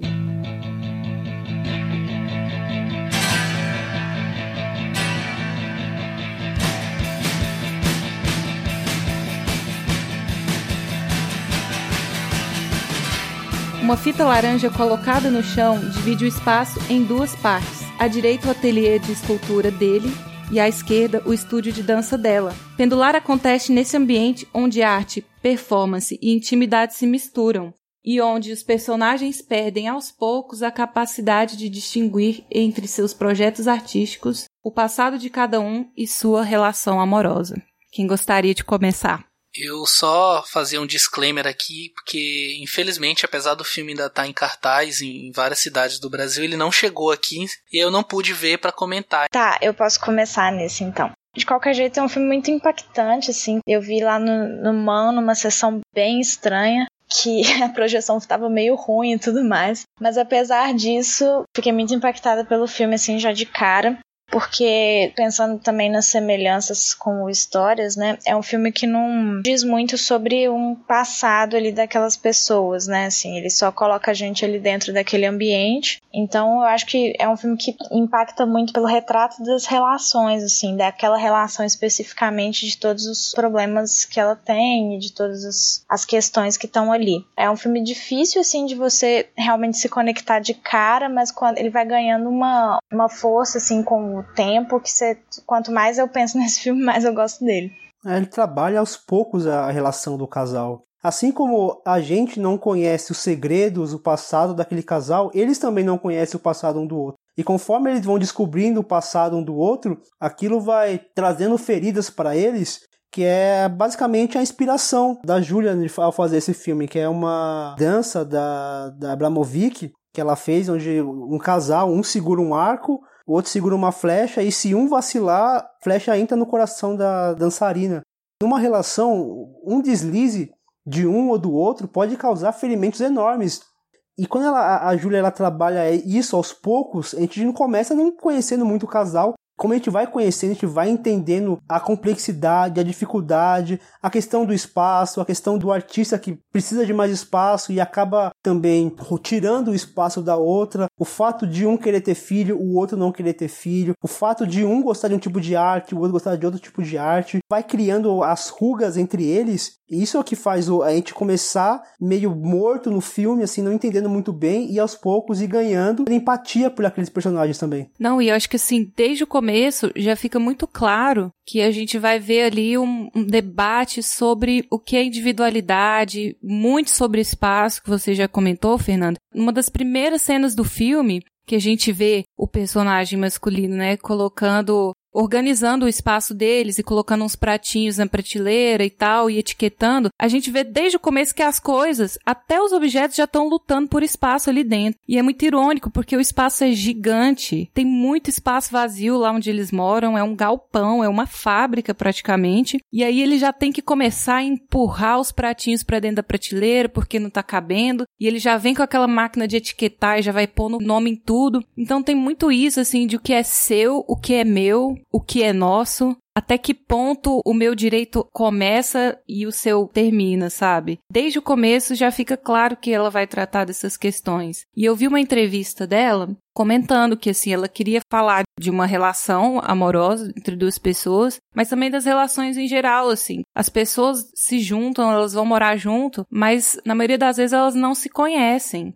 E elas acham que conseguem dividir um espaço, mas com a convivência elas vão percebendo que uma pessoa precisa de mais espaço do que a outra. Acontece muito isso. Infelizmente, é só com a convivência que você vai descobrir isso. Então, assim como vocês já comentaram que a gente não sabe de onde eles vieram, qual que é o background deles, é isso mesmo que o Fernando falou, assim, eles também não sabem de onde eles vieram e, e eles vão começar a lidar com isso a partir da convivência é muito comum pra gente e ao mesmo tempo é assustador ver isso jogado na tela, assim, com a naturalidade que a Júlia colocou no filme. É, como a Marina falou, os espaços são gigantes ali, né? Mas ao mesmo tempo é um ambiente escuro, né? Confinado, as portas daquele galpão são grades, então fica trabalhando essa dualidade no filme, porque eles têm um espaço que para qualquer casal seria uma coisa quase infinita, considerando os lugares onde se mora em cidades, pessoas, né? Mas eles estão o tempo inteiro disputando num sentido de até criar uma certa geografia do afeto ali, né? De delimitar o que que pertence a cada um. E essa questão do equilíbrio que o Fernando mencionou também, passa um pouco metaforicamente quando eles estão discutindo a coisa do ex libris, né, do símbolo para carimbar na capa interna dos livros. E pensando, se eles fossem criar um símbolo deles, qual que seria? Um símbolo de casal para representar os dois. E ela fala uma bailarina em cima de um cabo de aço tem essa coisa assim de tão rígido, tão, tão resistente, o cabo de aço, a bailarina leve, pequena, se equilibrando ali, e o equilíbrio vai passar por toda a rotina de, deles, de ambos, porque tá na noção dela de dança, na exploração da corporalidade dela naqueles espaços, a gente percebe que é uma experimentação muito grande, e tá nas esculturas dele também, que no começo são feitas com materiais pesados, com metal e madeira, e no final ele vai se livrando daquilo vai trabalhando com formas de plástico infladas com ar e aquilo vai ficando cada vez mais leve. A gente vê que eles estão tentando buscar nas artes deles, nas suas respectivas, né, um equilíbrio para aquilo que eles estão tentando buscar no relacionamento. Então isso fica duplamente manifestado. E as respostas elas não vêm, né? Porque essa coisa de eles não conhecerem um passado um do outro fica muito claro quando, por exemplo, existe toda um, uma subtrama de ela encontrando um cabo, seguindo. O que, que é aquele projeto que é etiquetado da maneira como ele etiqueta os pertences deles e tudo, e é uma resposta que nunca é dada. A gente não tem essa resposta como espectador e ela não tem essa resposta como companheira dele no relacionamento. Então são várias questões que ficam ali em aberto entre os dois, mostrando a complexidade que é um relacionamento que é dividir um espaço. Você falou a, questão dele começa com materiais pesados e ele começa a perceber que a relação dele com a esposa já começa a ficar, a, a, ficar tão pesado quanto a obra dele, então ele começa a se livrar. Assim como ela também, quando ela começa a perceber os atritos entre ela e o namorado, não dá pra saber se é namorado, se é noivo, se é marido, a transportar esse sentimento pesado que ela tem pra arte dela, pra dança dela.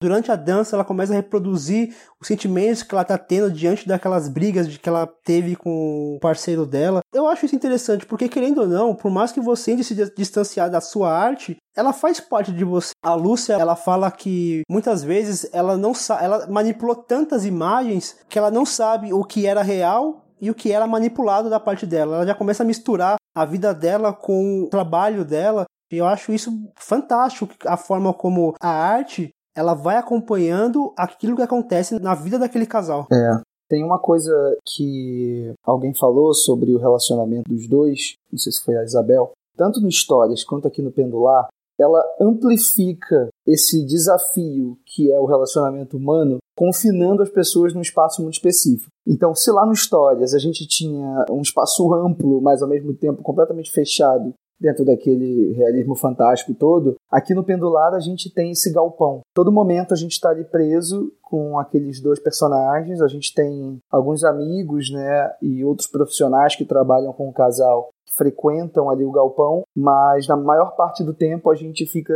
sempre juntinho dos dois, confinado nesse espaço que ao mesmo tempo parece ser um espaço bastante hostil e sombrio, com a coisa das grades que a Isabel comentou, é, eu percebo uma coisa de, de uma luz que entra de uma grande janela ali, sobretudo nos momentos, em alguns momentos específicos de dia em que a protagonista está dançando, é, interpretada pela Raquel Carro e o, o cara pelo Rodrigo Bolzan, tem um, um, contraste muito grande entre os momentos de iluminação ampla, de uma luz meio que natural ali vindo daquela janela, e uns momentos super sombrios, retratados por algumas cenas específicas, sobretudo numa cena lindíssima que representa bastante coisa do filme, que é quando ela está sentada na cadeira e fica se balançando de um lado para o outro. Ela cria ali toda uma coreografia e todo um, um espetáculo, né?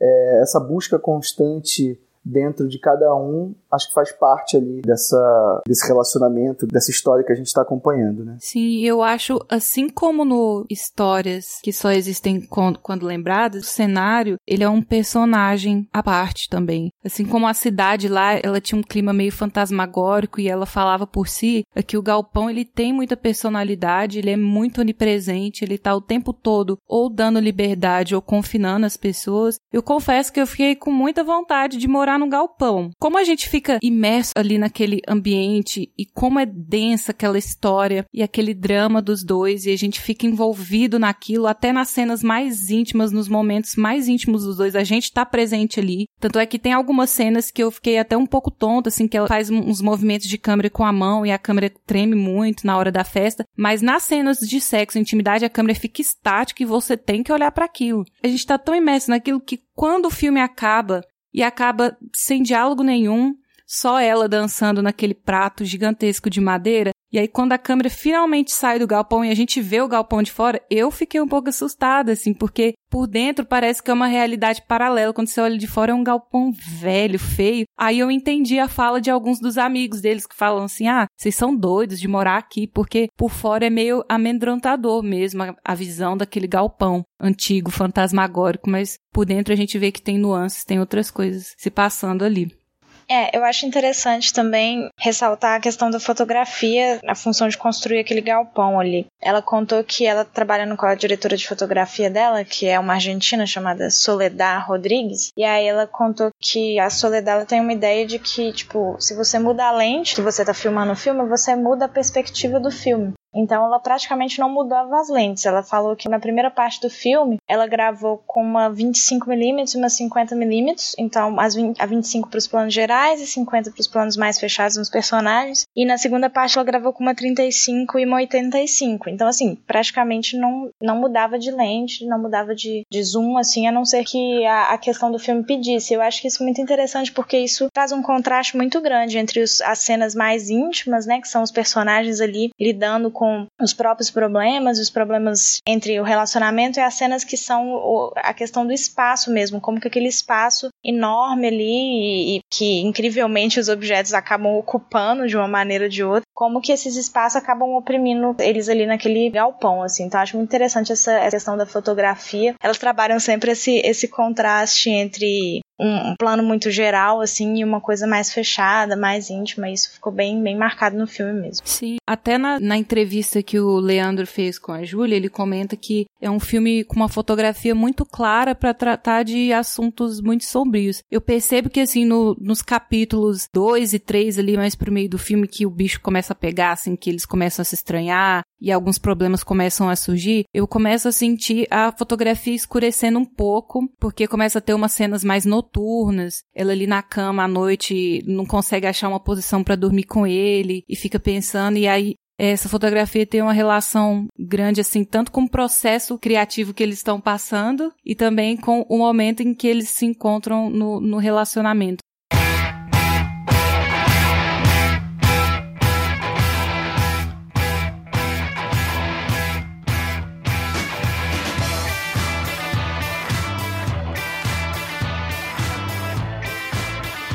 Bom, então nós vamos encerrando aqui os nossos debates sobre a filmografia dessas duas incríveis diretoras. E eu gostaria então de passar para aquele momento fatídico em que nós elegemos com toda a nossa sabedoria o nosso top 3. Então eu vou começar aqui elegendo meu top 3. Eu formulei ele neste exato momento que eu estava muito na dúvida ainda. Vou colocar em terceiro lugar Que Bom Te Ver Viva. O texto é muito visceral, é muito verdadeiro para uma mulher é muito poderoso ver um filme desse, sabe? Com mulheres que passaram pelo que passaram e conseguem se enxergar de uma maneira diferente hoje em dia, sabe? É inventiva a maneira como ela trata o roteiro, como ela trata as entrevistas. Então ele vai pro meu terceiro lugar. Pro meu segundo lugar, Pendular. Eu assisti Pendular agora no Festival de Brasília e, assim, ver esse filme na grande tela é uma experiência sensorial incrível para quem gosta de arte, assim como o Fernando comentou na crítica que ele escreveu lá para o cinematório, assim, é um bálsamo mesmo. A primeira cena em que a gente vê de fato a personagem feminina, né, apresentando ali uma performance de dança mesmo, nossa, é de arrepiar, eu fiquei apaixonada pela personagem e pela atriz também. E pela própria arte da dança, né? Então resgata esse, esse amor pela arte. Em primeiro lugar, eu vou ter que eleger um filme da Júlia também, que é o Histórias que Só Existem Quando Lembradas. Esse filme me pegou muito, assim. Ficava pensando nos meus avós, sabe? Gente idosa. Eu fiquei muito, muito movida com esse filme. O cinema da Júlia conversa mais comigo, assim, como uma geração mais jovem mesmo. Eu acho que ele trata de temas que me atraem mais. Esse é o meu top 3. Meu top 3, fiquei em dúvida quem eu colocaria na terceira posição, mas durante o programa eu tirei essa dúvida. Em terceiro lugar, eu coloco Uma Longa Viagem. Eu gostei pra caramba do, desse filme. Eu acho que é um filme que fala bastante de maneira lúdica, de maneira onírica, poética, aquelas imagens, eu achei um recurso assim muito criativo da Lúcia. Acho que ela se saiu muito bem ao expor a sua vida e expor a vida do seu irmão e também a vida da sua família mesmo. Eu achei um filme corajoso, deu muito certo, gostei bastante. Segundo lugar, eu coloco o Pendular, foi o último que eu vi. Uma declaração de amor à arte, seja ela qual for. Seja artes plásticas, cênicas, pintura, seja cinema, música, é uma declaração de amor à arte e como que a arte ela conta sobre a nossa vida, sobre nossas relações, sobre nossos problemas, nossas rugas, nossos ruídos, nossas dificuldades em comunicação. É um filme com um esmero técnico impressionante, contemplativo, por isso que eu coloco ele na segunda. E o filme que eu coloco em primeiro é Histórias que só existem quando lembradas eu chorei horrores nesse filme. Eu chorei assim como fazia muito tempo que eu não chorava. Eu não conseguia me controlar vendo aquelas cenas tão lindas, aquela fotografia com, aquele, com aquela luz natural de lamparina. Aquilo é tão bonito, aquilo é tão lindo. A questão da morte, falar de morte sempre é, é, é um assunto que balança bastante. A experiência de, de conhecer essas duas diretoras é, foi uma coisa assim muito enriquecedora para mim como cinéfilo e para mim como pessoa também. Boa, Fernando. Bom, meu top 3 dentro dos filmes da pauta, né, que a gente escolheu, acho que fica o Que Bom Te Ver Viva, Uma Longa Viagem e assim como o Fernando e com a Marina, histórias que só existem quando lembradas em primeiro. Um filme que me impactou muito lá em 2011 ainda e tive a oportunidade de rever o filme no cinema é, esse ano, antes de assistir o Pendular, que ele foi exibido no Moreira Salles, né, como eu falei, e continuou me impactando muito. É um filme que dialoga muito com algumas questões que eu tenho sobre memória, sobre, sobre essa busca nossa sempre pelo, por um passado que é ao mesmo tempo presente, um passado que constrói de alguma maneira o nosso caminho, enfim. Acho que eu elegeria esses três filmes hoje para o meu top 3. É, eu vou ser a voz dissoante aqui Assim, não, não, vou me afastar tanto, né? Até porque a gente não tem um leque muito grande. A gente escolheu aqui seis filmes para comentar: quatro da Lúcia, dois da Júlia. Como eu falei também em relação ao Júlia, eu não pude assistir Pendular, infelizmente não chegou aqui. Eu queria comentar que o, o, cinema da Lúcia, principalmente, ele é muito marcado, como a gente vem falando, pelo envolvimento com a luta armada durante a ditadura. Isso marcou muito a, a forma que o cinema dela é feito. O caráter político da luta dela ele chega a transbordar mesmo nos filmes dela que não tocam sobre esse assunto de forma direta, como por exemplo Brava Gente Brasileira ou Maré Nossa História de Amor, que é um filme musical de romance, poderíamos dizer assim.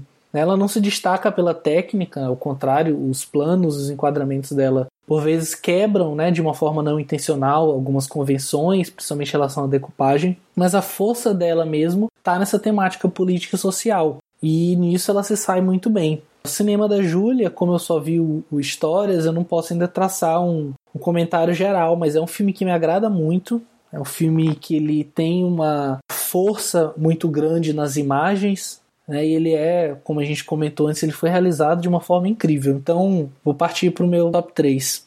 Terceiro lugar, eu coloquei Memória que Me Contam, porque, como eu falei, eu senti que o discurso que ele tem, ele não é tão forte quanto o debate que ele pode gerar, mas esse debate ele reverbera, ele continua depois do filme, e eu acho isso importante. Eu queria também aproveitar e fazer uma menção honrosa para Quase Dois Irmãos, que não está na pauta, mas que é um filme que eu gostei bastante, porque eu acho que ele é um filme acessível, diferente de outros filmes que a gente comentou aqui, ele é um filme muito acessível para um alguém que não tem tanto contato assim com a cinefilia. E ele tem uma história interessante, um ponto muito interessante sobre esse surgimento do tráfico no, no Rio, como a gente conhece hoje, como ele foi de certa forma influenciado pela ditadura, pelos presos estarem juntos ali, presos comuns e políticos na época da ditadura. Eu acho um comentário interessante. Em segundo lugar, é, histórias que só existem quando lembradas, né? Não vou chover numa olhada aqui comentando sobre esse filme, mas em primeiro lugar eu tinha que colocar Que Bom Te Ver Viva. Esse filme ele está em 2017, ele é um filme que continua com uma força incrível. É um filme que foi feito ali, sabe, na sombra do fim da ditadura, de uma forma até arriscada. A própria Lúcia falou que ela foi ameaçada, ela sofreu é, muito para fazer esse filme. E eu acho que é um filme que ele é válido demais ainda, sabe, até hoje. Ele é um filme pesado, é um filme que vai te chocar sem ser gráfico, vai te chocar pelas histórias e pelo peso daquilo, tudo que aconteceu e que a gente não pode jamais esquecer, como a gente comentou. Então fica assim meu top 3. Então é isso aí, pessoal. Nós estamos chegando aqui no final do nosso programa. E eu gostaria de agradecer aos meninos que estão participando aqui hoje do programa, também às nossas convidadas especiais, a Laura e a Isabel. E eu gostaria, gente, de agradecer, de mandar um abraço muito grande para todo mundo que esteve participando e, e, continuou a discussão aí depois que a gente desligou os microfones. Tanto nas redes sociais, a gente recebeu feedback de muitas pessoas lá no nosso grupo do Telegram, via WhatsApp, via e-mail. Gostaria de agradecer a Thay e o Edmilson que deixaram os comentários super legais lá na nossa página do Cinematório, tá? E eu quero deixar o convite aberto aí para vocês que estão é, chegando hoje ou que já ouviram o programa passado. A gente tem vários canais de comunicação, a gente está sempre online aí, aberto para conversar com vocês. Então não se acanhem, tá? A gente tem agora o nosso próprio e-mail, nossa própria caixa de entrada, que é planosequência.cinematório.com.br. Você pode mandar um e-mail gigantesco lá pra gente, a gente vai responder você. Se possível, né? A gente também agora tem um Twitter, que é o arroba planoseccast. SEC de sequência, tá? S-E-Q Cast, Plano Sequência Cast. A gente tá lá sempre postando novidades, comentando algumas coisas. Manda recadinho pra gente, tá? E é claro, a gente tá no site do Cinematório, você sempre pode deixar um comentário lá na página da nossa postagem, tá? Também queria agradecer novamente ao Cinematório por estar tá dando esse espaço aqui para o plano sequência. Tem sido muito gratificante participar dessa equipe. O retorno de vocês tem sido incrível. A gente está sempre trabalhando aqui para melhorar, recebendo feedback de vocês. E também queria deixar aqui dois convites para você que está ouvindo a gente, hein? A gente tem o nosso programa de apadrinhamento. O nosso trabalho aqui ele é 100% apoiado pelo padrinho. E a gente quer sempre estar tá melhorando o nosso conteúdo, investindo no equipamento melhor para desenvolver esse conteúdo legal para vocês. Então, dê uma conferida lá no, na nossa página do Padrinho, vê se você pode estar tá colaborando. Se você não puder colaborar como padrinho ainda, você pode, é claro, estar tá se juntando ao nosso grupo do Telegram. Como o Fernando comentou uma vez, lá é quase uma faculdade aberta, livre de cinema. A gente está sempre discutindo tudo lá, conversando. O clima é super legal e o grupo é aberto, é para quem quiser entrar. Então, procure o link e entre lá para manter o contato com a gente, tá?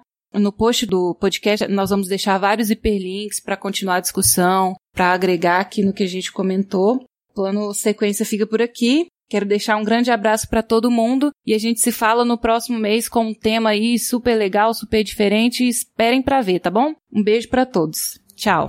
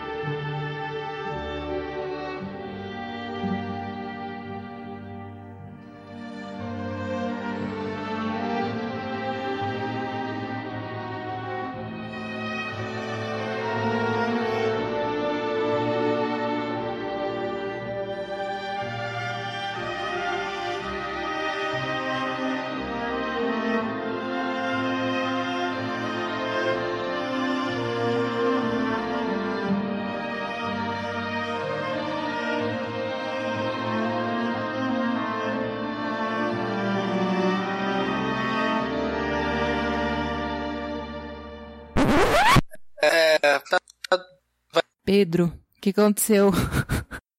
não. Perdeu seu ah, áudio. Ah, os seus? Ah, não acredito. O seu áudio? Meu Deus.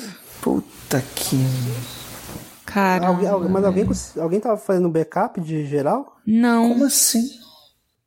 Caramba. Caralho, velho. Ah, meu Deus.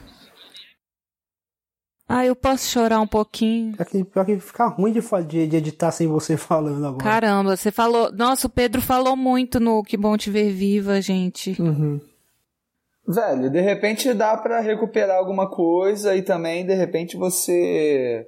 Não sei, velho. A gente pode também te inserir de uma forma diferente no programa também. É, gente, vamos, vamos pegar. Vamos, vamos pegar isso de lição e, gente, nunca mais vamos gravar sem ter alguém fazendo o backup de tudo.